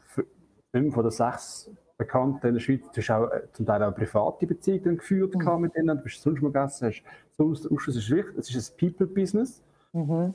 Und das ist, das ist weggehend. Also das, das mhm. ist wirklich, es ist, das ist so ein bisschen das Opfer von, von dieser Digitalisierung und schneller und einfacher und wir skalieren hier den Code, schreiben, mhm. du, ist eh egal. Mhm. Das ist das ist das Opfer davon. Du gehst nicht mit jemandem zusammen essen, hockst an, redest, was sind seine mhm. Bedürfnisse, deine Bedürfnisse privat und mehr auf Geschäftsebene. Das ist ja passiert. Man ist vielleicht auf einer Reise dort. Mhm.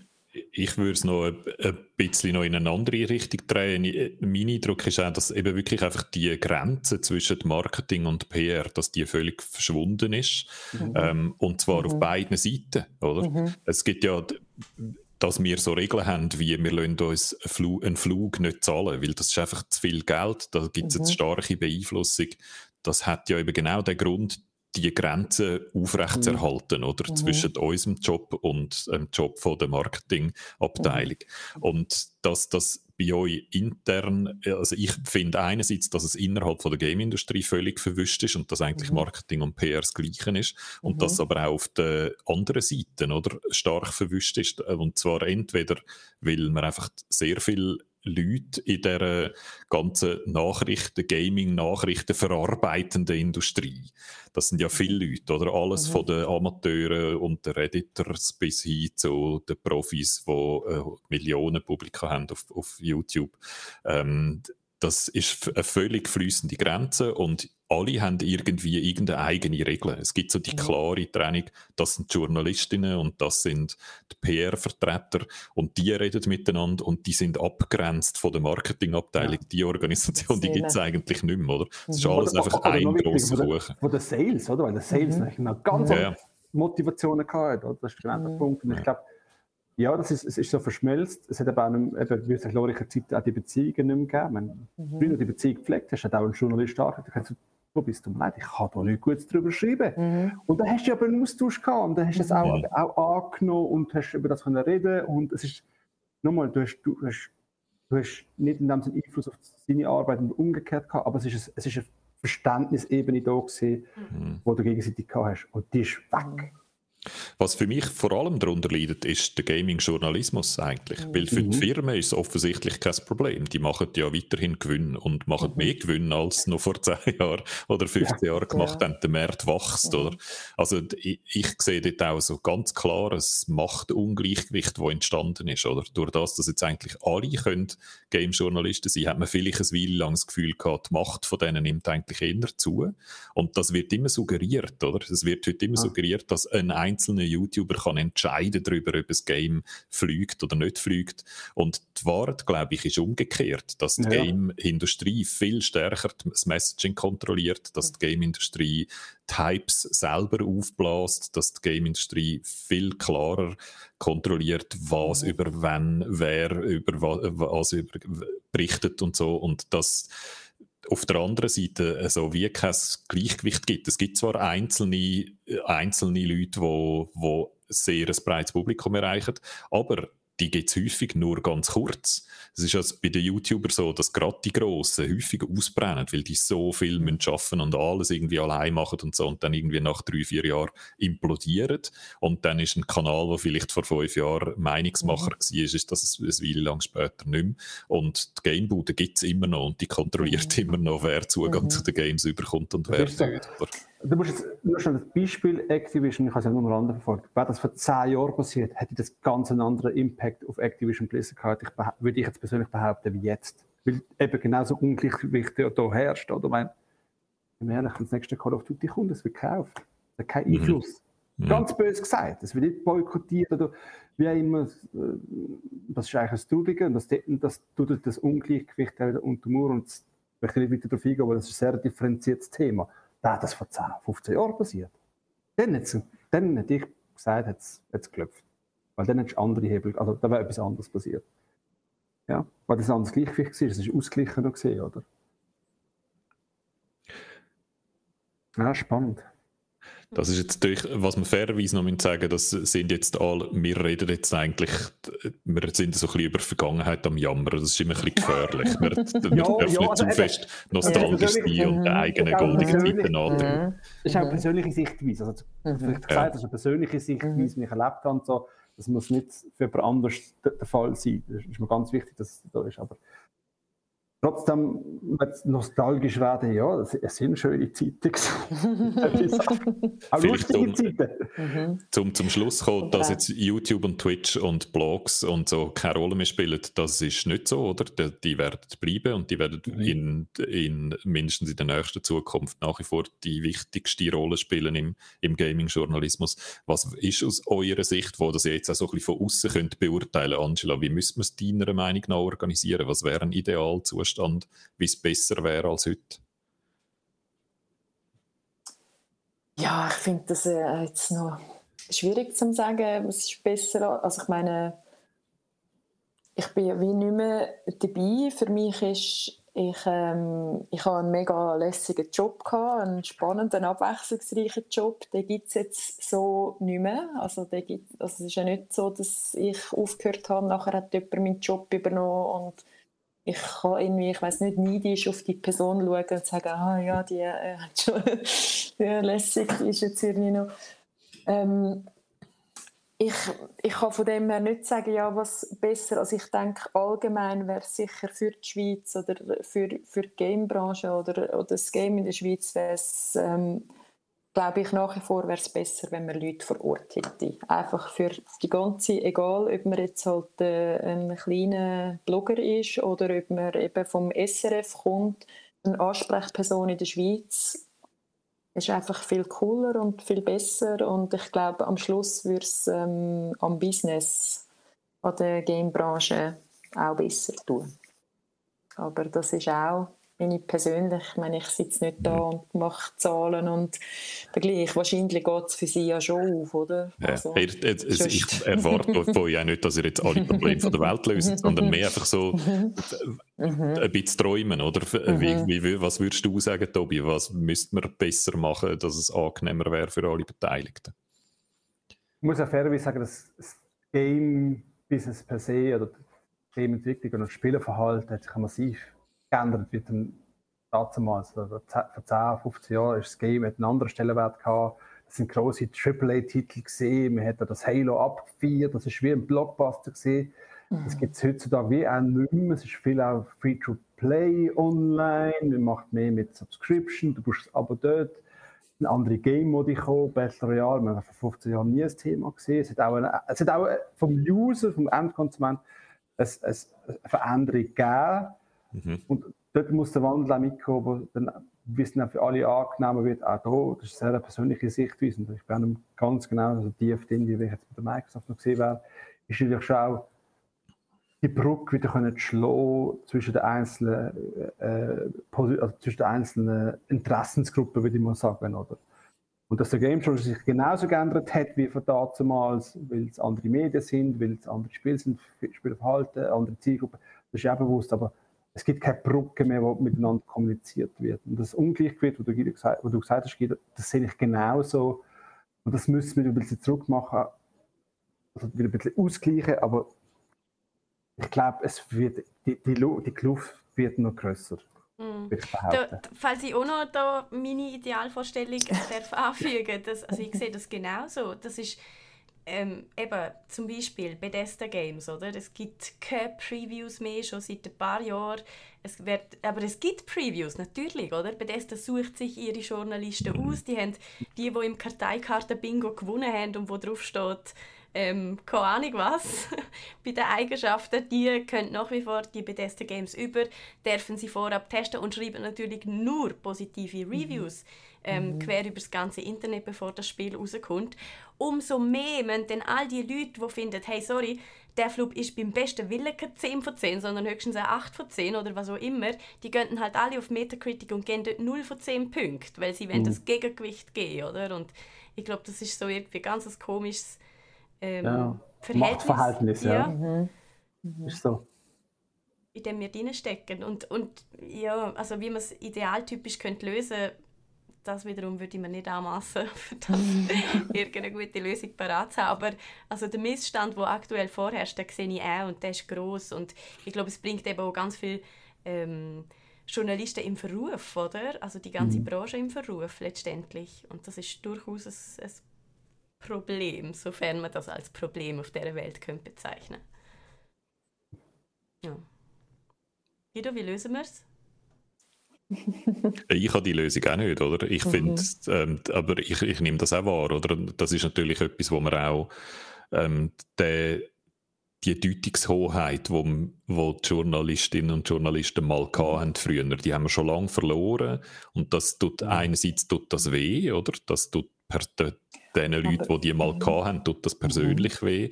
Andererseits muss man aber auch sagen, das ist für Leute, die vorher das nervig gefunden haben, dass wir so die Hoheit hatten, äh, mhm. denen tut das ja eher gut, oder? Dass das jetzt ein bisschen gleichmäßiger verteilt ist. Es ist einfach chaotischer und es ist uneinheitlicher und unregulierter und das hat immer Vorteile, aber das hat, glaube ich, jetzt in dem Sinn eben eher ein, äh, ist eher ein Nachteil, weil die Gegenseite sozusagen, die Unternehmen haben sich einfach zentralisiert, die Schoten dicht mhm. gemacht, kontrollieren die Message nach Hause und haben dann in dem Sinne mehr Macht. Und das ändert sich wahrscheinlich nicht so bald, oder? Das ist, äh, ich sehe ja nicht recht, wie sich, wie sich das Machtgleichgewicht wieder könnte gerade bügen, weil der Zustand, was einfach ein paar wenige Medien gibt, wo entscheiden, mhm. wie berichten wir und berichten wir überhaupt, der Zustand wird es nie mehr geben, oder? Es wird immer mhm. über ein Embargo brechen heute. Früher mhm. hat man können Embargos noch durchsetzen, weil man mit fünf Leuten geredet hat und man hat die alle kennt, oder?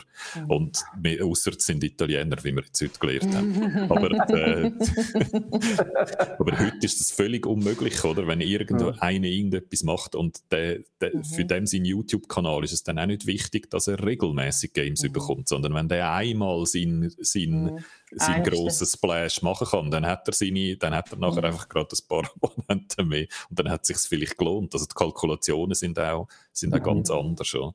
Also es ist, ähm, es ist wahrscheinlich einfach so ein, ein Zustand, wo man sich wird damit abfindet. Und ich glaube, das, was du ansprichst, Martina, die, die Kluft zwischen den Gaming-Journalisten und, und den Gamerinnen und Gamer, die ist ganz seltsam. Und dort hat so ein Entfremdungsprozess stattgefunden in den letzten Jahren, wo ich wo ich bis heute nicht genau verstehe, wo eigentlich der Hass herkommt. Oder? Aber es ist, es ist dort offenbar auch zu viel einfach so, ja, ich glaube eben genau so wie in einer Beziehung, ja wo genau... viel böse Sachen gesagt worden sind ja. und dann geht es irgendwie Nein, ich glaube, eben, ich glaube eben, es ist mehr eine Beziehung, wo das Vertrauen zu oft gebrochen worden ist. Eben genau wegen so Sachen, weil Leute Reviews lesen über Bethesda Games, wo alles nur 10 von 10 ist und dann kaufen sie es und finden so, hä, das ist gar kein 10 von 10. Mhm. Was läuft denn da eigentlich falsch mit all mhm. diesen Reviewer? Mhm. Ja, die sind halt alle gekauft. Also das ist die Antwort. Und da fühlt man sich einfach als Endverbraucher am Schluss verarscht und und, mhm. und traut dieser ganzen Review-Situation zu Recht numm. Mhm. Und, und probiert dann, ob das jetzt auch wieder zu Recht ist oder nicht, sei dahingestellt, aber eben es komplett in die andere Richtung geschossenes Gegengewicht zu geben, wo ja natürlich auch kein Gleichgewicht mehr herstellt, sondern das ganze Chaos nur noch größer macht. Plus natürlich auch, dass man nicht vergessen, viele Hersteller haben auch eigene Kanäle, die jetzt wie auch mhm. außen kommunizieren, oder? Ich meine, mhm. das, ist wie, ja. das, das mhm. beeinflusst mhm. die ganze Szene auch noch, oder? Ich meine, wieso mhm. muss ein großer Publisher oder Hardwarehersteller noch PR-Arbeit betreiben? Klar, das werden sie immer machen, wenn sie es nicht selber... Die haben den Zugang zu der Community, oder? Ich meine, mhm. es ist alles digital, es ist auf einer Plattform wie äh, PSN, Xbox Live, wir kommunizieren gerade dort drüber und dann können wir es kontrollieren.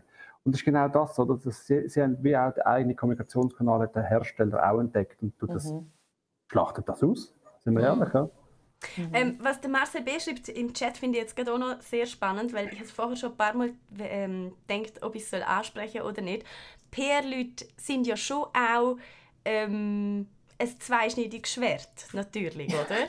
ja. Weil auf die eine Seite ist das natürlich super und bietet viele Vorteile, über die haben wir jetzt schon ausführlich geredet. Auf die andere Seite fühlt man sich euch natürlich immer auch ein bisschen verpflichtet, so ähm, jetzt euch nicht irgendetwas anzutun oder was auch immer. Und der Marcel schreibt gerade auch sehr spannend im Hinblick auf Spieltheorie, weil wenn sich ein Mensch ähm, mit jemandem schon mal unterhalten hat und weiß, er muss sich nochmal mit ihm unterhalten, dann beeinflusst ihn das natürlich, oder? Mhm. Darum sage ich, ich habe jetzt auch keine Lösung parat, wie man das am schlausten soll lösen soll, weil auf die einen Seite fände ich es schön, einen Ansprechpartner zu haben, auf die andere Seite möchte ich überhaupt keine Verpflichtungen neu gegenüber haben. Mhm. Und das kann man gerne nie auflösen, das Dilemma. Nein, es ist ein Dilemma, aber ich finde, es ist auch, es steht und fällt ein bisschen mit der, ich weiß nicht, mit der Integrität von, von beiden Seiten. Mhm. Also ich meine, es ist ein Unterschied, wenn ich als PR-Frau einfach mit allem, was ich habe, auf jemanden zugehe und finde, das ist das Geilste, das ist das Beste, das ist super und das ist genau für deine Leser und, oder für deine Hörer und für deine... Und du musst einfach nur das und schreib nur über das. Oder ob ich halt auch sage, das und das und allenfalls könnte das nicht ganz so spannend sein oder so. Mhm. Und dann halt hankerum aber auch ähm, mein Gegenüber, wo halt dann sagt, oder wo halt auch ehrlich sagt, nein, das ist jetzt nicht für uns und nicht irgendwie dann sagen, ja, also gut, ich mache dir jetzt einen Gefallen und dann mache ich das und dann schreibe ich da etwas Gutes und dafür komme ich dann eben vom nächsten weiß nicht, grossen Titel komme ich dann zuerst über oder gerade dreifacher Ausführung, dass ich noch alle meine, meine besten Freunde auch gerade abdecken kann. Und so, oder? Das, finde ich, ähm, hat schon einen grossen Einfluss, wenn es persönlich ist, wie mhm. integer dass man halt ist in seinem mhm. Job.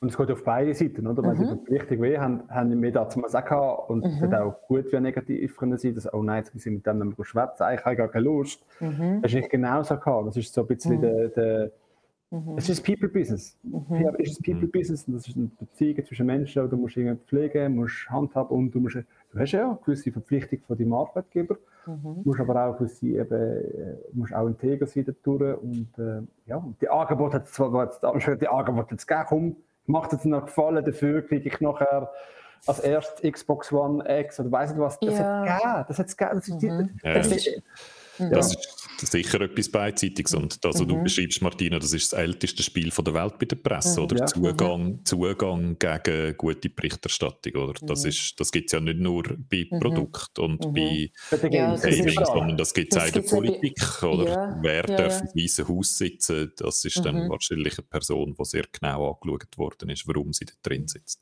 Also das finde ich, das ist, das lässt sich nur lösen mit Vertrauen, oder? Das ist einfach ein Vertrauensverhältnis, das man muss haben ähm, und integre Figuren auf beiden Seiten, dann, mhm. dann kommt es gut. Ich glaube, was für mich auch noch ein, ein wichtiger Punkt wäre, ist, Gaming-Journalismus muss sich selber eben auch erneuern und hinterfragen. Oder ich finde, Reviews, die eine Zahl hinten dran haben, die sind für mich eigentlich ein Teil vom Marketing. Mhm. Ich finde es wahnsinnig schwierig, gescheite, integre Kulturkritik zu machen, wenn man dann am Schluss hinten eine Zahl macht. Mhm. In dem Moment, wo es für mich eine Zahl hat, ist es für mich einfach ein Teil vom Marketing und dann ist es ein Teil vom Marketing, weil dort muss man dann auch können, im Marketing auf dem Plakat schreibt mir dann an, dass ja. das und ja. das Outlet und, und die, die Preise gewonnen und, ja. und die, die Preise ja, gewonnen. Das heisst, Nominationen. Voilà. Ich glaube auch, sobald es Zahlen hat, dann tut auch der Leser liest gar nicht, sondern der geht einfach mhm. zu der Zahl. Erstens, auf der Leserseite löst es unangenehme mhm. Anreize aus, mhm. finde ich, und aber mhm. auch bei den Entwicklern mhm. und bei den Herstellern, weil in dem mhm. Moment, wo es eine Zahl hat, kann man also aus dem eine Metrik machen, wo man dann Boni davon abhängig macht. Ja. Und alles so Zeug, wo alles ungesund ist, das ist alles das sind alles Sachen, die man machen kann, aber wo ich das Gefühl habe, die für die Weiterentwicklung vom Medium insgesamt nicht gut sind. so mhm. entsteht nicht gute Kunst, mhm. wenn man anfängt, Zeug beziffern und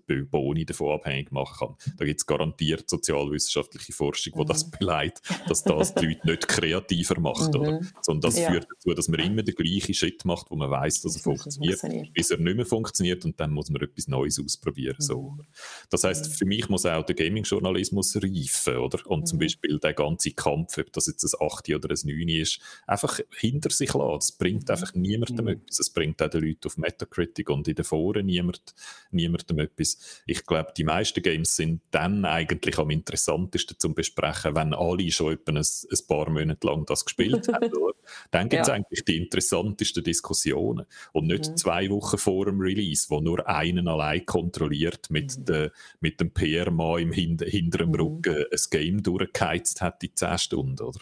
Das ist wahrscheinlich nicht das gleiche Erlebnis gewesen, wie das, wo die Userinnen und User dann hatten, die nachher verwundert auf Metacritic gehen. Oder? Mhm. Also es, auch dort, es, es ist einfach, das ist so eine Mechanik, die niemandem hilft irgendwie. Und dort äh, denke ich, das ist nicht nur die Schuld der Firmen, oder? das mhm. ist auch die Schuld vom Gaming-Journalismus, was sich neu erfinden muss, denke ich. Also wir haben meistens den mit der Kritik angeschaut, das ist jetzt auch eine interne Geschichte. Das ist für uns auch immer intern wichtig gewesen, weil eben nochmal, ich habe es gesagt, die Schweiz ist das Playstation-Land gewesen, das ist immer der, der okay. das ist mir nicht immer so der kleine, kleine Xbox mit aufgeschaut haben, sondern immer so ein Cross-Plattform-Game kommt, so FIFA und wir haben auf Xbox ja. die bessere Metacritic gehabt, da haben wir es intern gefeiert. Das ist, für das ist es lässig gewesen. Für das ist es lässig gewesen, dass ich offen gar nicht. Egal, wir haben es lässig gehabt. Was willst du? Aber es ist so, intern, das ist stolz gemacht, wir sind zwei Punkte besser mit PlayStation Edition, ja! Und das ist auch, mhm. aber das, das, das ist auch schön gewesen. Aber es gibt so relativ nicht gemacht, ich gebe dir recht, aber das ist so, mhm. dann, dann ist es wichtig gewesen. Ja gut, das ist bei uns natürlich auch immer, man hat immer müssen besser sein als die Xbox und alles und ja, das ist auch, also ich meine so nach D3 oder eben irgendwie so, wenn, wenn dann so alle die Ankündigungen gehabt haben, Wehe, es hat äh, mehr über die Xbox in den in der Zeitungen gegeben als über PlayStation. Auch wenn Xbox, ich weiß nicht, mehr angekündigt hat, also irgendwie, ich weiß nicht, fünf Sachen angekündigt, dann ist wie auch, und PlayStation ja. etwas angekündigt oder so, dann also ist wie so ein bisschen offensichtlich, dass dann mehr über die Xbox kommt, aber nein, wehe, da ist etwas, äh, ja, ja. schlecht gelaufen. Mm. den Sender und sagt, das Internet abschaffen, vielleicht klappt es dann. Das würde ich natürlich auf gar keinen Fall unterschreiben. Die These auch das ISOFA nicht. Das, das mhm. ist ziemlich klar. Wir mhm. sind genauso auch Profiteure vom, vom Internet. Ja. Und der Bolton sagt, mhm. er liest Kritiken nur in den Feuilletons. Ah, das ist einfach, ah. weil der Bolton so einer von unseren besonders intellektuellen äh, Zuschauern ist. Ja. Martina, hast du noch eine, eine, Frage, die dir noch auf den Lippen brennt? Viele, aber ich glaube, für das mhm. langt heutige Geeks auf um. Ich glaube, es mhm. ist dann irgendwann mal ein Teil 2. Mhm. Ich würde auch sagen, wir äh, äh herzlichen Dank, ähm, ja. Tobi, Angela, dass ihr dabei mhm. sind heute, dass ihr aus dem Nähkästchen geplaudert mhm. habt. Ähm, mhm. Es war sehr spannend gewesen. Ich hoffe ja. auch für euch im Publikum hat es einen Blick hinter, hinter die Kulissen gegeben, den ihr so noch nicht gehabt vorher. Ja. Und jetzt würde ich sagen, jetzt tun wir uns so ganz unzeremoniell, oder? Fra ja, verabschieden aus dem Stream und können aber jetzt über Games, Games äh, schwätzen, ja, die wir Ja, tschüss zusammen. Vielen Dank Danke, Danke vielmals. Hey, tschüss zusammen. Dann. Tschüss. Ciao, ciao. Ciao miteinander. Oh, Guido, jetzt bin ich noch dir im Bild. Moment. Aber du, du. du musst noch schnell die richtigen Knöpfe drücken bei dir und dann geht es weiter. Ähm, genau. Deathloop. Also, wenn wir zuerst über Deathloop oder reden wir zuerst schnell über die zwei Games, die nur du gespielt hast, Psychonauts 2 und äh, ähm, China hast du, glaube ich, auch schon angefangen damit. Da kannst du schon mal darauf teasen, dass das im nächsten Let's Play kommt. Das stimmt. Und ähm, ich habe ja, hab ja gross erzählt, dass ich mich auf China Bridge of Spirits eigentlich am meisten freue das Jahr, weil es am coolsten ausschaut. Es sieht wirklich aus wie so ein zuckersüßer Animationsfilm. Ähm, hi, hi, wie heißt das Studio dahinter? Lab? Irgendwas Lab. Äh, und erzähl sind, du weiter, ich schaue schnell nach. Die sind eigentlich eben auch tatsächlich das Animationsstudio. Ich meine, das hätte man sich eigentlich auch können denken, wenn man das Spiel mal anschaut. Es ist wirklich ja, wie ein Pixar-Film, wo wo für Videospielisiert wird. Gestern ist es rausgekommen. Ich habe es natürlich sofort angeladen und gerade unbedingt spielen, weil ich mich so gefreut habe. Und ich muss ganz ehrlich sagen, ich bin ein bisschen enttäuscht. Es ist so ähm, eigentlich wie Psychonauts vom Inhalt her, also so ein Action-Adventure, Jump'n'Run und so. Ähm, sie hat so eine Lichtfähigkeit, aber es ist wirklich stehen geblieben im, ich weiß nicht wann. Also ich habe es erst so zwei Stunden gespielt, aber es ist so, ah, sammle die drei Masken und sammle die mhm. drei dies und dann laufst du weiter durch den Wald. Und ich meine, ich habe es ja gern, ich habe es wirklich gern, wenn es so für mich muss nicht immer alles mega hochstehend, also irgendwie inhaltlich, was auch immer sein. Eben, ich kann mit Trash ganz gut leben wie mit einfach einer heilen Welt, wo schön soll sein und keiner will irgendwie die heile, schöne Welt sein. Sie machen so, sie dann den Wald wiederherstellen und es soll schön mhm. sein und sie dann die bösen Geister aus dem Wald vertreiben und so. Aber es ist, es, sie hauen so dermaßen mit Floskeln um sich, dass es also nur noch klebt und tätscht. Es ist Kitsch pur bis jetzt. Und, ja. und ich bin echt ein bisschen enttäuscht, weil ich habe gehofft, sie haben so einen Spirit, so einen eigenen. Weißt du, so irgendetwas Cooles, wo du denkst, yeah, das macht Spaß und so. Und vor allem das ist mein Problem. Bis jetzt habe ich noch null Spaß in dem Spiel. Obwohl es schön und herzig ist und mir optisch sehr gut gefällt und ihm auch weiterhin noch werden Haufen Chancen geben, irgendetwas zu versteckt zu haben, wo mich dann noch catcht. Ähm, es fehlt der Spaß. Und zuerst habe ich gedacht, ah, vielleicht ist es ja ein Kindergame. Weißt du so? Es schaut ja, ja aus wie ein Kindergame. Vielleicht ist das, bin ich gerne jetzt Publikum, sondern kleine Kinder sind vielleicht das Publikum, darum ist es so, so einfach, darum muss man drei Masken holen und darum sind so ganz basic Game-Mechaniken eingebaut. Aber das ist eben auch nicht das Problem gewesen, weil kaum bin ich beim ersten Boss gewesen, hey, der verhaut er dann den Arsch. Also das ist dann kein Kinderspiel. Ähm, okay. Von dem her, das kann es irgendwie auch nicht sein. Ich weiß nicht. Ich spiele es noch weiter, wir schauen den nächsten Montag zusammen an, aber ich hatte den Hype einfach schon mal ein bisschen brechen, den ich vielleicht ausgelöst habe. Manchmal ist es ja gut, wenn man bei Kino ist es häufig so, wenn man mit tiefen Erwartungen in einen Film hineingeht, dann ist man nachher positiv überrascht und statt mhm. umgekehrt, wenn man mit höheren Erwartungen dann enttäuscht wird. Das heißt, ich könnte jetzt mit eher tiefen Erwartungen ins Let's Play vom nächsten Montag mal wie gemacht reingehen und dann positiv überrascht werden von all diesen lässigen Sachen, die euch Martina dann zeigt. So machen wir es. Und wenn euch den Kinder trotzdem anschießt, dann kann ihr einfach Psychonauts 2 Video hinschauen. Das wäre nämlich mein Alternativprogramm. Das ist genau das Gleiche so vom Inhalt her auch Action, Adventure, Jump and Run. Nur haben wir dort wirklich coole Fähigkeiten und zwar eine an der nächsten.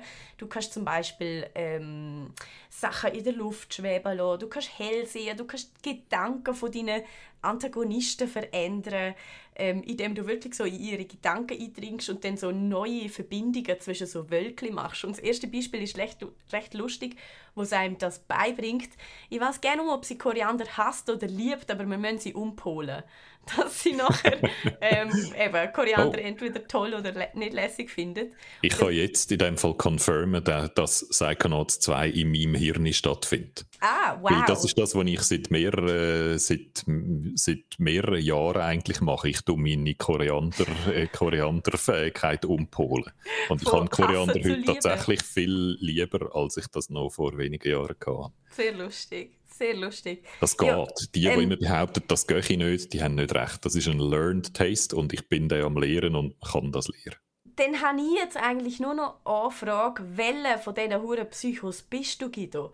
Weil in Psychonauts 2 spielt sich eben tatsächlich alles in den Köpfen der Gegner ab. Also wir dann immer denen so ein Türchen an den Kopf kleben und gehen dann dort so in ihr Gehirn. Und dann ist das ganze Level im Kopf von dem, von dem mhm. Gegner eigentlich. Und dort kämpft der wiederum mit seinen eigenen Dämonen. Also es ist inhaltlich auch so abgefahren und so kreativ. Es war einfach ein Fest, gewesen, das Spiel zu spielen. Also Psychonauts 2 habe ich wirklich in einem Rutsch einfach durchgegamed, weil, weil ich immer den nächsten Kopf wollte sehen von diesen Leuten, was in dem wieder krank abgeht und so. Sie besprechen noch ganz viel so wirklich schwere Themen. Also die Leute sind alle geisteskrank mhm. und, und kämpfen mit irgendetwas auch das hat mir sehr gut gefallen, weil Psychonauts ist ja eigentlich auch so ein bisschen Kindergrafik. Also auch das kann man, finde ich, sehr gut mit Kino vergleichen. Es erinnert so an die guten alten Action-Adventure Jump'n'Runs, so à la mhm. Jack and Dexter und, und Ratchet Clank und so. Er ist der Rasputin Aquato, eigentlich ein Zirkusjunge, wo aber eben kein Zirkusakrobat will sein, sondern ein ähm, Psychonaut, weil er eben die Fähigkeiten hat und so und eben Hellseher kann unter anderem und so weiter. Und das lernt man eigentlich alles im Teil 1, wird aber im Teil 2 dann auch nochmal schön erklärt. Also seine Familie kommt wieder auf Besuch und hat wieder so eine lustige Zirkus-Einführung und also man man hat überhaupt nichts verpasst, wenn man Psychonauts 1 nicht gespielt hat. Man kommt auch die ganze Story vom 1 irgendwie gleich noch mit über. Und es ist einfach es ist Wohlfühl-Gaming. Es ist so abwechslungsreich. Und die Fähigkeiten, die man einsetzen kann, es gibt, glaube ich, vier, oh Gott, das ist schon lange her, als ich es gespielt habe. Ich habe das Gefühl, es gibt etwa vier Fähigkeiten. Am Schluss sind es viel mehr und ich kann mich nur noch an vier erinnern. Und die muss man die ganze Zeit so im Wechsel im Einsatz haben. Also, mhm. Das finde ich auch so cool, auch wenn man dann nachher die Bossgegner besiegt es geht einfach darum, die vier Fähigkeiten oder wie viel so immer sind, kreativ einzusetzen und im Wechsel miteinander zu kombinieren. Alle lassen sich auch irgendwie miteinander kombinieren. Also ich finde es echt ein richtig geniales Spiel. Es hat mir so viel Spaß gemacht. Psychonauts 2 steht drum aktuell oberst auf meiner Game of the Year Liste, Guido. Was steht bei dir zuoberst? Deathloop. Gut, bin ich froh, so mit Zimmer haben wir einen schönen Übergang geschaffen. Wie wir es wieder gespürt haben. Ja, ich habe ja. genau gewusst, dass du das willst und äh, darum denke ich, ja genau. Nein, aber wirklich, also logisch will ich das, Deathloop, aber es ist die Wahrheit, oder? Das Deathloop ist, ich finde es der Hammer. Ich mhm. finde es der Hammer. Ich habe ein Review gelesen, das sehr negativ war und es hat mir richtig weh weil ich es so gut finde, Deathloop. Und ich glaube, ich habe es auf der Konsole gespielt, auf der Playstation, du hast es auf dem PC gespielt. Ich glaube, die PC-Version ist ein bisschen wackeliger und ein bisschen glitschier und hat so ein, zwei technische Probleme. Darum könnte ich mir vorstellen, dass man auf der PC-Version vielleicht ein bisschen ähm, ein, so ein, ein durchzogeneres Erlebnis hat, als ich mhm. kann. Ich kann also ich muss sagen, es hat sich bei mir eigentlich fast ausschließlich auf einen Online-Teil beschränkt, meine Probleme. Okay wo so ein bisschen laggt einfach. Ja, das ist bei mir eben eigentlich auch sehr sauber gewesen. Das Matchmaking ist langsam, es geht ewig, bis ich in einen Match reinkomme, aber wenn es dann mal äh, sauber läuft, dann habe ich eigentlich immer das Gefühl gehabt, äh, ja, es ist jetzt sehr ein interessantes Mindgame. Aber fangen wir vorne an, oder? Ja.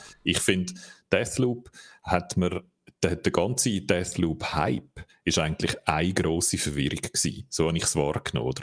Arcane hat irgendwie etwa siebenmal versucht zu erklären, wie Deathloop funktioniert und niemand ist daraus gekommen alle haben immer gefunden, ja, irgendwie Loop und irgendwie sieben Leute, äh, irgendwie Leute ermorden. Und dann hat es aber noch jemanden, der einem jagt und wo man auch noch jagen muss. Und Sachen, die man nicht kann mitnehmen kann und Sachen, die man kann mitnehmen kann. Und es ist total verwirrend gewesen. Und niemand ist rausgekommen. Man hat einfach so coole 60s-Grafik und Musik gesehen und gefunden, ah, es sieht noch geil aus. Und die haben ja Dishonored gemacht und Dishonored ist grossartig gewesen. Es kommt, es kommt, glaube ich, schon gut, aber ich komme nicht raus. Und dann gehst du in das Konzept in das Game, und kommst immer noch nicht raus und dann bringt es das Game bei, ohne dir je irgendetwas zu erklären, habe ich das Gefühl gehabt. Ich habe das Gefühl gehabt, das Game hat mich entdecken lassen, wie es funktioniert und hat das so schön portioniert, dass ich plötzlich gemerkt habe, oh, jetzt komme ich daraus, wie ihr komisches Konzept funktioniert. Und sie haben es mir gar nicht richtig erklärt. Also meisterhaft. Ich finde wirklich die Einführung, so das Onboarding, wie man dem sagt, ist extrem gut. Ähm, ich finde, die Mechanik ist eigentlich, wir haben jetzt ein paar so Loop-Spiele gehabt, oder? Das ist schon das dritte Loop-Spiel, das ich das Jahr spiele, oder? Returnal, genau, auch eine Person, die stirbt und dann wieder von vorne anfängt und das noch weiß, oder? Früher. Bei so klassischen Roguelikes weiss die Figur irgendwie ist, wird im Inhalt, also in der Story wird das wie einfach übergangen, wieso die Person jetzt gelobt hat und das noch, und noch ein paar Gegenstände hat können behalten. Oder? Und in Returnal ist, wird das thematisiert, die Person weiß, ah, ich loope. Und in Deathloop ist es genauso, oder? Und 12 Minutes, wo ich auch Let's Played habe von noch nicht allzu langer Zeit, dort ist es genau gleich, oder? Die Person, die loopt, weiß noch, was sie vorher gemacht hat und genau um das geht es, jedem Loop dazu zu lernen. Jedem Loop neue Informationen zu finden, in jedem Loop ähm, seine eigenen Fähigkeiten zu verbessern und die Mechanik ist in Deathloop ich finde, die ist total perfekt. Ich finde die ganz, ganz großartig, wie sie das machen. Sowohl der Fähigkeiten verbesseren Teil, wie der Informationen verbesseren Teil. Der Fähigkeiten verbesseren Teil, der funktioniert so, dass man ähm, Gegenstände findet und so Slabs heißen die, also wo so die Fähigkeiten, wie sich an einen Ort können teleportieren oder Leute in die Luft schleudern oder so freischaltet. Und man muss die immer infusen, dass man es im nächsten Durchgang kann behalten kann. Also wenn man stirbt und wieder von vorne anfängt, versichern, ja, stimmt, ja. so könnte man es eigentlich auch sagen. Wenn man das infused mit einer Währung, wo Residium heißt und wo man so im Spiel rumliegen findet oder wo man überkommt, wenn man einen von den grossen Bosses äh, ermordet, dann kann man sich Gegenstände behalten für den nächsten Durchgang. Und dort habe ich am Anfang gedacht, dass sie ein bisschen knauserig sind mit dem, dass das lang geht und Geduld braucht, wie es zum Beispiel in einem Game wie Hades oder so ist, wo es recht Geduld braucht, neue Fähigkeiten wirklich können freizuschalten und zu behalten. Da ist es eigentlich recht easy. Du hast sehr, ich habe das Gefühl, man hat recht schnell so ein gutes Loadout, wo man nicht mehr sich total schwach vorkommt. Ähm, also den Teil habe ich super gefunden.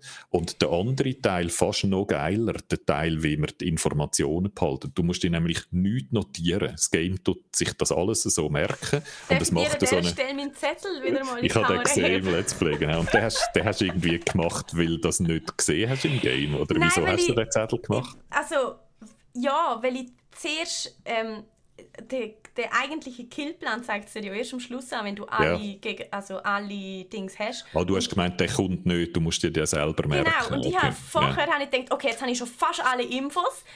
Und das habe ich eben auch so cool am Spiel gefunden. Ich habe gemeint, es verlangt noch von uns ein bisschen Hirnleistung. Was es aber dann letztendlich eben nicht tut. Es gibt dir eigentlich am Schluss schön vor, was du musst machen Und ich habe dann aber gedacht, haha, ich mache jetzt schon mal meinen Plan und so und jetzt, jetzt kommt da der große Hirnschmalz. Und der hätte zum Schluss eigentlich gerne gebraucht. Also das Spiel ja. kaut einem ja dem vor, wie man sollte vorgehen Was ich eigentlich fast schon schade finde, weil äh, auch über das habe ich mich sehr gefreut. Das Spiel jetzt von mir auch noch verlangt, dass ich mitdenke. Aber das tut es eigentlich gerne nicht.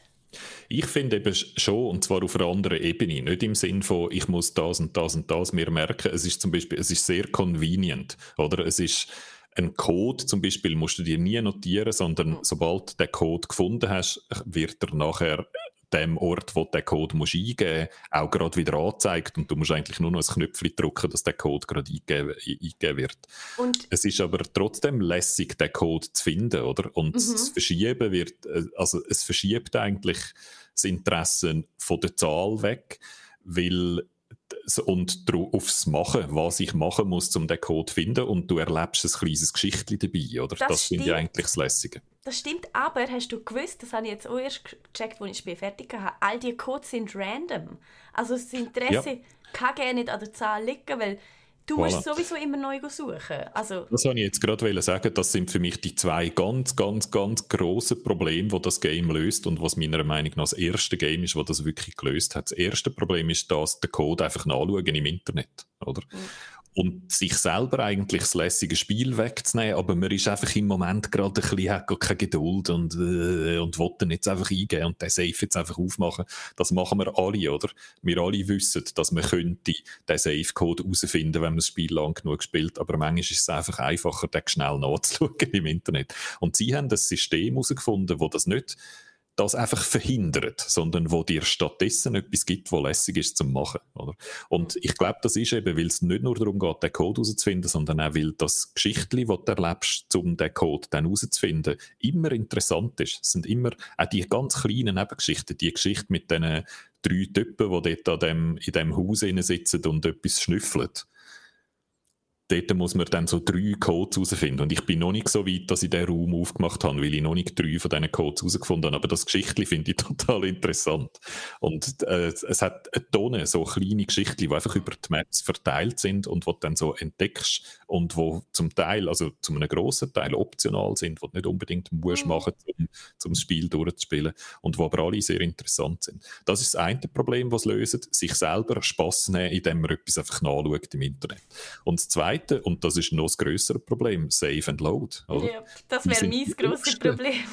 und das hat, das hat Dishonored noch gehabt. Ich habe ein paar Reviews gelesen, die gefunden haben, Deathloop ist eigentlich wie Dishonored, einfach ein in einer anderen Optik. Und ich finde, Dishonored hat das Problem noch gehabt, dass du eine bestimmte Spielweise im Kopf gehabt hast und dann das probiert hast und wenn es nicht, nicht geklappt hast, hast du einen Spielstand geladen. Sofort. Naja, Dishonored hätte eben auch... und Quick Load Knöpfe ja, gehabt, oder? Aber das ist eben auch schon auch am Spiel gelegen, weil Dishonored hätte dich dafür belohnt, wenn du unentdeckt genau, durchs genau. Level gekommen bist. Und Deathloop belohnt dich nicht dafür, dass du äh, unentdeckt durchs Level kommst. Und das finde ich auch nur fair, weil ja. Ich meine, erstens... Es ist, es ist eine mechanische Änderung, oder? Sie mhm. haben nicht einfach uns etwas weggenommen.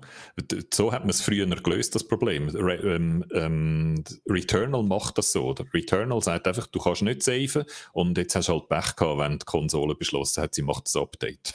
Mhm. so, oder? Und Deathloop sagt, ja, ja, du kannst nicht saven, aber es ist auch nicht schlimm. Wenn der Loop für, vorbeigeht, dann loopst du einfach ist nochmal und dann, dann, dann, bist du wieder am gleichen Morgen. genau, du, es, es macht wirklich nichts mhm. und du fängst ganz anders an zu spielen. Und ich habe kein einziges Mal während dem Spielen das Gefühl gehabt, oh shit, jetzt habe ich etwas verloren. Weil ich habe immer jed, bei jedem Durchgang mindestens wieder etwas Kleines gelernt. Und das finde ich, glaube ich, das Dritte, was mir wahnsinnig gut gefällt an mhm. dem Game, ist das Leveldesign. Leck sind das geile Levels. Mhm. Man, zuerst denkt man so, oh, die sind noch klein. Mhm. Oh, und es sind nur vier. Puh, kommt das gut. Wird und dann realisierst repetitiv? Voilà. Und dann wird es repetitiv und dann merkst du aber, ah, und ich lerne aber die Levels jetzt wahnsinnig gut kennen und ich entdecke jedes Mal wieder etwas. Die sind voll mit Zeug. Und mit, wenn dann eine Tür aufgeht, die du vorher nicht hast können aufmachen, geht dann plötzlich eine Tonne Zeug auf und Sachen, die wieder interessant werden ja. und ganz neue Strategien, die möglich werden und so. Und das finde ich, das ist auch einfach das ist nicht vom System her jetzt besonders, sondern das ist wirklich so Level-Design-Knochenarbeit, sie einfach extrem gute Arbeit gemacht haben, wie die Levels designt sind. Sie sind memorable. Ich bin ich kann dir jeden Level mittlerweile blind, ich könnte nachzeichnen, wenn ich zeichnen könnte, glaubst wow. oder? Weil es so, weil es einfach, weil es dir in Erinnerung bleiben. Das sind Levels, die nicht irgendwie einfach dir merken musst und dann ist es ein Krampf, das auswendig zu lernen, sondern es ist lässig, weil du dort rumlaufst und weil es einfach so designt sind, dass es immer so Landmarks hat, wo du wo dich gut kannst erinnern, mhm. wo du dich gut kannst orientieren. Du hast auch schon, ich finde auch, nicht erst dann, wenn du Levels gut kennst, kommst du raus, sondern auch schon bei den ersten zwei Versuchen in einem Level weisst, findest du den Weg wieder zurück, oder? Also ich habe mich nie verirrt das finde ich zum Beispiel auch extrem bemerkenswert. Oder? Normalerweise verirrt man sich manchmal am Anfang ein bisschen und findet den Weg zurück nicht mehr, weil alles ein bisschen gleich ausgesehen hat und weil man dort mal falsch ein bisschen wild in der Gang umeinander hat, weil man unter Beschuss war und so. Das ist mir da nie passiert und das finde ich auch einfach grossartiges Design. Ich glaube, es kommt noch ein Level, wo du dich verlieren Guido, aber ich möchte auch nichts spoilern an dieser Stelle. ich, bin, äh, ich kann sagen, wie weit ich jetzt bin. Ich bin jetzt gerade in meinem letzten Loop. Ich habe jetzt ah. meinen letzten Loop fast fertig und mache dann jetzt noch, den, den mache ich heute Abend fertig. Also heute Abend habe ich dann die Story durch, durch, durchgespielt ah, okay, und habe dann aber noch, noch ein, paar, äh, ein paar Achievements vor und so Trophies, die ich noch muss holen und so. Ja. Also ich glaube, es eignet sich dann wahrscheinlich auch noch sehr, um nachher noch weiterspielen, auch wenn wir die Story fertig fertig hat. Das muss ich eben sagen, das finde ich nicht so. Also der Wiederspielwert, finde ich, ist recht gering, weil du hast der Insel dann bis zum Schluss ähm, schon etwa jedes Geheimnis entlockt. Natürlich, es gibt schon noch das ein oder andere Achievement, es gibt auch noch ein paar coole so Nebenmissionen, es gibt noch einen lässigen ja. Automat mit einem Quiz und hin und her, wo ich jetzt auch Genau, mir geht es nur um die, so um die kleinen Nebengeschichten und so, die ich noch möchte sehen. Aber weil die interessieren mich, oder? Das ist etwas, was ich sonst häufig nicht so habe. Häufig lässt mich die Nebenquests ein bisschen kalt, oder? Ja. Und da habe ich jetzt wirklich so, finde find ich, ich, ich bin einfach gerne in dieser Welt und habe Lust, noch all die Nebensachen auch noch herauszufinden, wenn ich dann die mhm. Stories durch habe. Ich muss sagen, ich habe so wahnsinnig gerne gespielt. Ich finde es ein gutes Game, aber ich finde, es ist kein Game of the Year Anwärter, muss ich ganz ehrlich sagen. Weil, zum Beispiel, wenn ich es nur schon mit Dishonored vergleiche und so, ich habe Dishonored ein bisschen lieber gespielt, muss ich sagen. Weil's, weil dort habe ich die Levels fast noch viel kreativer gefunden und dort hast du eben auch wirklich müssen deine Fähigkeiten einsetzen und bei Deathloop ist es doch jetzt ähm, relativ oft vorkommen. Auch wenn ich alles unterschreibe, was du bis jetzt gesehen hast und auch die Schnellspeichermechanik, ich fühle mich da so gerne ein Stück weit befreit, weil ich wirklich der, mhm. der Perfektionist bin, wo in, in Dishonored immer neu geladen hat, wenn sich jemand umgedreht hat mhm. und mich entdeckt hat, weil ich es einfach nicht können hocken lassen, dass es jetzt nicht gut gelaufen ist. Und da, da habe ich mich wirklich wahnsinnig befreit gefühlt, dass mir das einfach bald mal recht schnell recht egal war, wenn sie mich entdeckt haben. Und dann habe ich halt meine Knarre gezogen und dann habe ich mich halt durchs Level ballert. Und das ist so ein bisschen aber dann schon das Problem, weil es ist am Schluss eigentlich egal, ob du alle umbringst oder ob du dir Mühe gibst. Es geht einfach wesentlich schneller, wenn du alle umlegst. Ähm, wie wenn du jetzt gross Mühe gibst und hoffentlich um alle umschleichst und so. Und dort habe ich manchmal schon gefunden, ich meine, schön haben sie das alles eingebaut und so, aber letztendlich ist es ein bisschen egal. Und bei, bei Dishonored ist es eben noch viel mehr darauf angekommen, weil du eben extra Punkte bekommst, wenn du perfekt mhm. deine Fähigkeiten eingesetzt hast, wenn du nicht entdeckt worden bist und so weiter. Aber hast ich, in dem Final Loop, wo man, ähm, wo man dann alle, also das kann man sagen, ohne dass es ein Spoiler ist, es hat so eight Visionaries, acht Visionaries in dem Game und ein Loop, der passiert auf einer Insel, wo so ein bisschen unerklärlich ist, wieso der Zeitloop passiert. Immer wenn es Nacht wird oder wenn man stirbt, fängt man am Morgen wieder an. Und alle, die auf dieser Insel wohnen, wissen das und tun das so. Oder die Eternalists, die dort wohnen, die wissen, dass sie unendlich leben und dass sie können machen was sie wollen am Tag. Es kommt nicht darauf an, weil am nächsten Morgen sind sie alle wieder da. Und die finden das geil, oder? Das ist so ihr Paradies. Und äh, den Loop durchbrechen sollen wir, indem wir die acht Visionaries umbringen. Und dann geht es eigentlich darum, Clues und Informationen zu sammeln, um dann herauszufinden, wie man das in einem Tag machen kann, weil man hat ja nur einen Tag Zeit und dann loopt es wieder von vor. Und der letzte Loop, den du dann gemacht hast, hast du den geballert oder hast du den geschlichen? Ich habe nur ein Level geschlichen. Das eben, wo okay. ich das Gefühl habe, wirst du dann noch vielleicht verloren gehen. Weil das okay. ist so ein verstecktes im Berg-Dings. Okay. Eben, ähm, ich habe eben, ich habe bis jetzt, ich habe jetzt ähm, drei Viertel vom Loop gemacht, also morgen, Mittag und Nachmittag habe ich gemacht und habe die alle geschlichen. Ja. Und bin super schnell gewesen, weil ich so gut im Schleichen bin ja. jetzt. Also ich finde, es geht auch sehr schnell mit Schleichen, mit Shift und, und so und im Nexus, das ist so das OP-Loadout und mit dem kannst du eigentlich auch wahnsinnig gut schleichen. Also ich habe bei denen zum Beispiel das Achievement, keinen einzigen Eternalist umzubringen, nur mit Visionaries, die auf der Map sind, habe ich dort geholt, oder? Ah, weil okay. ich so gut im Schleichen das, bin das, jetzt. Das habe ich nicht geholt. Also von dem her, das geht eben und auch. Und ich finde, dass mir ist es auch so gegangen, es ist weniger ein Schleichspiel als, de, als, äh, als Dishonored. Dishonored ist klar ein mhm. Schleichspiel gewesen. Das hat eigentlich die Schleichspielfähigkeiten sind dort wichtiger gewesen. Und es hat das, wie du sagst, es hat den Anreiz dir immer gegeben, das möglichst perfekt zu machen. Und das ist Deathloop nicht. Deathloop ist ein Schiessspiel. Es ist mhm. eigentlich mehr ein Ballerspiel als ein mhm. Schleichspiel. Und man tut mehr so aus Dishonored gewonnen, tut man tut man schleichen. Und am Anfang ist man auch noch so ein bisschen zerbrechlich, um, um wirklich voll, voll einfach immer den Konflikt zu suchen. Genau. Aber das, das ich finde, das macht es eben gut. Ich finde, ja. man kann es wirklich auf beide Arten spielen, wenn das man stimmt, will. Das stimmt, Aber ich, find, ich muss einfach schon sagen, eben auch, also der Tornado Joe schreibt das so, es ist jetzt nicht ein richtig guter Shooter.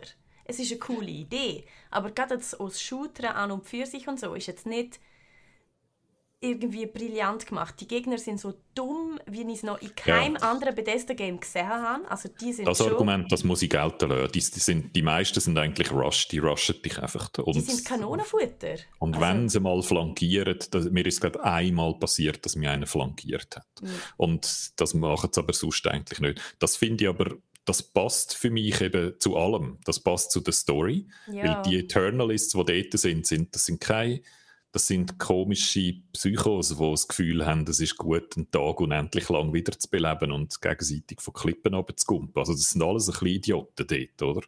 Dass die sich dann... Die, ich habe mich die ganze Zeit gefragt, wieso die dort von dieser hohen Klippen angumpen und wohin die verschwunden sind. Logisch, sie sind die ja sind am nächsten Tag wieder dort. Die sind konstant unter Drogen und festen einfach. Die festen das krasseste Fest, was es gibt und sind auch noch bewaffnet dabei. Also es ist einfach so ein Rezept für Desaster, ja. oder? Und darum für mich, das passt passt eigentlich inhaltlich. Und, äh, und das andere ist, dass ich dass ich auch finde, die Machtfantasie stimmt eben auch, weil ja. unsere Hauptfigur ist ja so ein Security-Chef, irgendwas es ist noch nicht 100% klar, aber er ist stärker als die Ali, das soll so sein. Und die Machtfantasie, finde ich, bringt das Game eben auch gut. Oder? Man ist nicht, in Dishonored ist man ja ein Ausgestoßener gewesen, der eigentlich allein einen Staatsstreich probiert und wo immer in der Minderheit ist und wo darum eigentlich allen unterlegen ist und so. Und da ist die Situation anders. Also ich finde so, es passt für mich eben inhaltlich und gametechnisch, äh, mechanisch sehr, sehr gut zusammen. Mhm, das ist etwas, das, was ich mich auch sehr gerne habe. Und das schreibt auch der Tornado Joe, es ist einfach ein wahnsinnig guter Mix. Und das ist eben schon, was das Spiel ausmacht. Es ist eine clevere Idee. Es ist mit mhm. viel Action umgesetzt.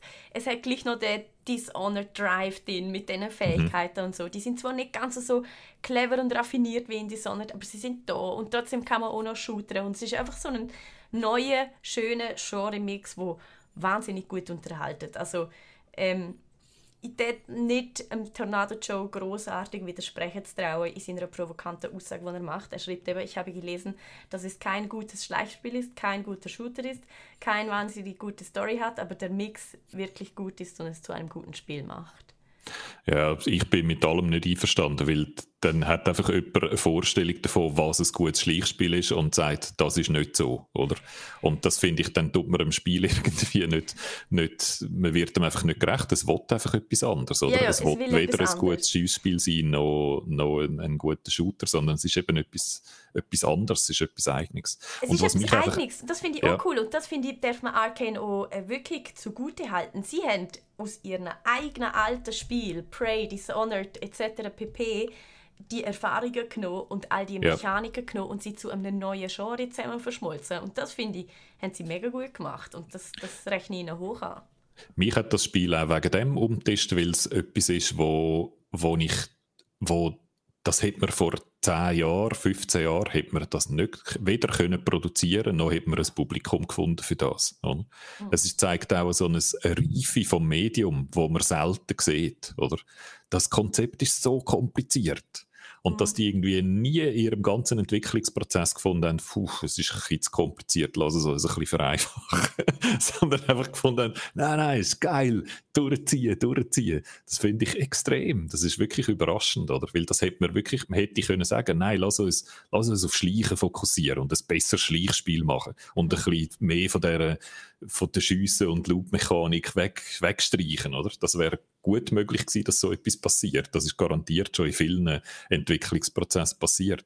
Und da habe ich wirklich so den Eindruck, dass man mit einem crazy Konzept eingestiegen mhm. ist und das einfach durchgezogen hat bis am Schluss und etwas gemacht hat, wo easy ist zum Spielen. Es ist nicht kompliziert ja. zum Spielen. Es ist eigentlich Voll. ein einfaches Spiel. Oder? Es, ist, äh, es, ist nie, es ist nicht so schwierig wie Dishonored und sicher nicht so schwierig wie Hades und so. Es ist so ein, ein Speedrun, Trainingssimulator für Leute, die eigentlich zu schlecht sind, um richtige Speedruns zu machen, oder? es macht es dir ganz bequem, einen Speedrun zu machen. Am Schluss machst du einen Speedrun. Es ist nichts anderes als ein Speedrun. Ja. Und das Spiel tut dich darauf trainieren, dass sogar der Hinterletzte und die Hinterletzte von uns kann einen perfekten Speedrun machen. Und darum finde ich, es hat so, dafür, wie kompliziert das Game ist, hat es wahnsinnig breite, offene Arme, oder? Mhm. Es umarmt alle und alle kommen raus, obwohl das Konzept etwas ist, was niemandem kannst in einem Satz zu erklären vorher. Voll, voll. Und ich frage mich, ja, nein, das ist eigentlich Blödsinn. Aber ich frage mich, wie viel cooler es noch wäre, wenn man, wenn es eben nicht jeder und alle würde mitnehmen, sondern wenn es eben schon ein bisschen noch mit eigener Hirnleistung und vielleicht auch etwas Schleichen noch ein schwieriger und Schiessen noch ein schwieriger und so. Und dann wäre es, glaube ich, glaube, man hätte es schon noch zu einem richtig crazy Game können trimmen, wenn man hätte wollen. Genau. Aber es ist halt hätte man können, eins... dann hätte man so die Arme nicht mehr so weit ja. aufgemacht. Und ich, ich, mich jetzt, ich erinnere mich jetzt gerade, dass so der Bionic Max vorher im Chat gesagt hat, dass er manchmal noch gerne hat, das Game, wo man entspannt zocken kann, wo so einfach ist, wo man nicht viel überlegen muss beim Game. Und das finde ich, das ist Deathloop eigentlich noch. Ja. Äh, in meinem Kopf passiert ganz viel, weil ich die Geschichten und die Story und das Setting so interessant finde. Das heißt, ich bin engagiert, oder? Ich denke mit und ich habe die Figuren gern und ich finde die Geschichte interessant und will wissen, wie es weitergeht. Aber es ist nicht so, dass ich muss wahnsinnig clever sein und extrem gut muss können gamen. Und die Mischung finde ich super. Die finde ich wirklich extrem gut. Also mir ist es lieber so, als wenn es noch ein bisschen extremer und ausschließender ausschliessender gewesen wäre. Mm, ja, ja, voll. Also ich finde, eben, ich, ich kann es nur betonen, ich finde es auch ein richtig gutes Game. Und etwas haben wir noch ganz vergessen zu sagen, ähm, was es dann eben doch durchaus auch schon zu einem schwierigen Game macht, finde ich, ist, wenn Juliana kommt. Weil ja. das ist nochmal eine Mechanik, wo sich der Flug einfallen lassen hat, die einfach brillant ist. Einmal am Tag kommt ein echter Spieler in unser Game und versaut uns den Tag. und geht uns jagen. Und das finde ich wirklich mega cool gemacht. Sie ist, ich habe das Gefühl, bei mir ist sie fast immer ein echter Gegner gewesen. Also außer das erste Mal, wenn sie kommt, ist sie ein Computergegner. Ähm, und nachher können wirklich tatsächlich richtige Leute kommen. Und wenn sie die dreimal killen, während du eine Mission am machen bist, und das finde ich eben auch so cool, weil Deathloop eben dadurch, dass man nie speichern kann, tut es einem so ein bisschen darauf trainieren, dass man einfach mit schlechten Situationen muss lernen umzugehen. Und Juliana macht immer im falschen Zeitpunkt meine Schleichmission kaputt, ja. wo ich probiere irgendwie cool irgendwo durch und plötzlich ballert eine von rechts mit dem MG auf meinen Kopf und dann muss halt zurückschießen und dann haben die alle anderen auch gehört und dann können alle anderen äh, Eternalisten wieder auf die los und es geht ein riesen Puff los und probierst irgendwie abzuhauen und es ist einfach Chaos pur und ich finde, das ist ein mega cooler Aspekt, dass während du questest, plötzlich jemand kommt und dir mhm. einfach die Tour vermisst. Es geht, um das noch zu sagen, es sind verschiedene Einstellungsmöglichkeiten möglich. Man kann es als Singleplayer einstellen und dann kommt, dann ist Juliana immer computergesteuert. Ah. Sie ist dann auch schwieriger als die normalen Gegner und viel härter im Nähen und schlauer und so. Und, äh, ähm, aber dann ist sie ist dann einfacher, als wenn es Computer äh, als wenn es Menschen sind. Und dann kann man bei den Menschen kann man unterscheiden zwischen Freunden und irgendwelchen Zufälligen. Ähm, was ich auch noch eine, eine, wichtige Unterscheidung finde. Dass bei mir äh, habe ich es eigentlich, ich habe es beides probiert. Ich habe zu, zufällige und, und als Singleplayer äh, probiert. Und ich habe selber auch als Juliana gespielt und es ist völlig ein anderes Spiel. Es ist viel mehr so ein Mindgame dann. Man muss voraussehen, wo der Colt, der Spieler, echt angeht, was er als nächstes macht. Man muss genau hören. Es gibt eigentlich so drei Orte in jedem Level, wo man muss bewachen als Juliana. Entweder der Visionary, der dort ist, wo man sollte schützen oder der Ausgang, um zu verhindern, dass der Colt abhaut, oder de, so eine Antenne, wo wo die Ausgänge zumacht, wo der Colt muss aufmachen. Und das sind eigentlich die drei Punkte, wo die Juliana am ehesten ist, aber man kann natürlich auch sich ganz etwas anderes überlegen und irgendeinen coolen Mind-Trick machen und so. Und es ist alles asymmetrisch, das finde ich super. Oder? Die Juliana ist viel härter im Nähe als der Colt, aber wenn sie einmal stirbt, ist sie dus. Der Colt hingegen darf ist erst beim dritten Mal sterben wirklich dus. Ist aber dafür viel weniger hart im Nähe. Also der ist schneller tot, als Juliana tot ist. Und ähm, das, was du sagst, oder? Juliana kann sich durch alle Gegner frei durchbewegen, ohne die aufmerksam zu machen. Der Colt hingegen nicht, oder? Der, Im Gegenteil, Juliana, für sie ist es eigentlich gut, wenn die Eternalists aufmerksam werden auf den Colt und ihr kommen helfen, weil sie sich ja sogar auch kann als ein Eternalist verkleiden das, Auch das finde ich eine super Fähigkeit. Scheinbar. Sie kann sie auch schicken, habe ich gelesen. Du kannst den Colt markieren. Wenn genau. du den Colt markieren kannst, dann gehen die Eternalists auf den los. Genau. Aber für das musst du mindestens mal sehen. Und das Schwierige finde ich eigentlich eher, was du machst, bevor du den Colt siehst, als wenn du ihn dann siehst. Ja, aber das habe ich aber am Anfang habe ich immer gedacht, hey, das Spiel ist irgendwie verbuggt. Plötzlich sehe ich Gegner und es hat überall Wände. Die können wir ja. gerne nicht sehen. Bis ich checkte, ah, Juliana hat mich einmal markiert. Ja. Ich finde, also das, was mir an dem Modus so gut gefallen hat, ist eigentlich wie ein Pre-Game ist wichtiger. Wenn du mal anfängst aufeinander zu schiessen, dann finde ich, hat eigentlich immer in dem Shootout gönnt die Person, die vorher den besseren Plan hat, oder? Und wo in einer besseren, sich in eine bessere Situation manövriert hat. Mhm. Und ähm, ja, es ist sehr spannend. Ich muss sagen, meistens ist es mir zu streng gewesen. Meistens habe ich es äh, im Singleplayer mit der computergesteuerten Juliana gespielt. Aber wenn man es so auf den Online-Modus stellt, dann wird es sehr aufregend plötzlich und schwierig. Genau, das ist das einzige Mal, wo es richtig schwierig wird. Mhm. So oder so, wir sind uns einig. Also es muss mit auf die Liste zu den heißesten Game vom 2021. Es ist nämlich ein richtig gutes Spiel. So, viel, so weit sind wir uns auf jeden Fall einig. Ähm, das Let's Play von Menti könnt ihr gerne nachschauen. Dort seht ihr übrigens auch am Schluss, eben, wenn ich probiere, in Online-Teil zu gehen. Ich bin nur zweimal bis jetzt Juliana. Gewesen und einmal davon im Stream, weil die anderen Mal bin ich gerne nicht reingekommen. Und auch im mhm. Stream hat es nicht ganz so gut funktioniert. Ähm, die, die es gesehen haben, ähm, haben sich glaub, gut amüsiert. Es hat mich alle zwei Sekunden so wieder zwei Sekunden zurückgesetzt. Also ich war so im Endlos-Loop gefangen. Gewesen. Ähm, und es ist uns allen recht schnell recht schlecht geworden. ja, aber es war super meta. Gewesen. Ähm, ja, das war's zu Deathloop und Psychonauts, unsere heißesten und neuesten zwei Anwärter für ganz, ganz oben auf der Game of the Year Liste. Ähm, zwei richtig gute Games, die ihr euch unbedingt anschauen solltet. Und nächste Woche eben haben wir auch schon erzählt, Kena Bridge of Spirits, wo vielleicht nicht unbedingt mit auf die Liste gehört, aber ihr müsst ja nicht spielen, nur ich muss. ihr kann ja entspannt zuschauen und, ähm, und ähm, eben dann nachher selbst entscheiden, ob es etwas ist für euch oder nicht. Nächste Woche haben wir auch wieder einen sehr spannenden Gast hier auf dem Geeksofa zu Besuch, nämlich der Daniele Corciulo. Ihr kennt ihn alle schon, wir haben zusammen The Last of Us Part 2 miteinander gespielt. Der Daniele ist ähm, blind, er sieht so gut wie nichts, er sieht ganz wenig, er sieht ein bisschen Schatten. Ähm, er erklärt dann nochmal, wie viel Prozent er genau sieht. Also auf jeden Fall nicht viel. Trotzdem hat ihn das nie vom Gamer abgehalten und wir reden darüber, wie das eigentlich so ist, als jemand, der nichts sieht, äh, Videospiele zu spielen, wo ja wirklich jetzt nicht so darauf bedacht sind, ähm, wir haben gerade von offenen Armen und jeder kann spielen geredet. Guido.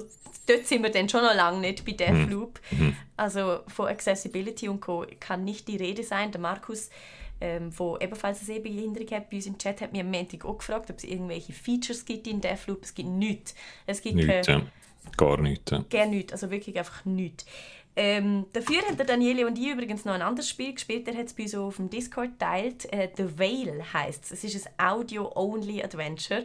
Und ich finde, ehrlich gesagt, das ist etwa gleich wie Kena Bridge of Spirits. Es ist so ein klassisches Action-Adventure und man spielt es nur mit den Ohren. Also ihr steht dann, ihr müsst euch das so vorstellen, ihr steht auf dem Marktplatz, plötzlich hören der Schmied, weil er macht so kling, kling, kling und dann musst du in die Richtung laufen, wenn du zum Schmied willst.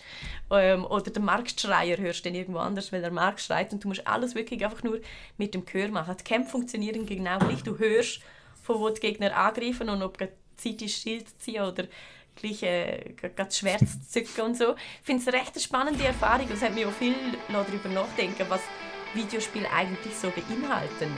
Und, und über das müssen wir unbedingt reden. Nächste Woche mit Daniel Cocciulo. Wenn ihr noch Fragen habt, eben, wir sind 24-7 für euch auf Discord erreichbar. Ähm, an Angelo und an Tobi tun wir das alles weiterleiten. Ihnen nochmal vielen Dank. Ich habe schon gesehen, Sie haben beide schon Dankes-E-Mails geschrieben. Die gehen wir gleich wieder zurück. Ähm, hat Spaß gemacht mit Ihnen, Guido. Danke auch dir. Und Danke vor allem im Chat für eure Aufmerksamkeit. Wir hören uns am Montag wieder. Bis dahin. Adieu.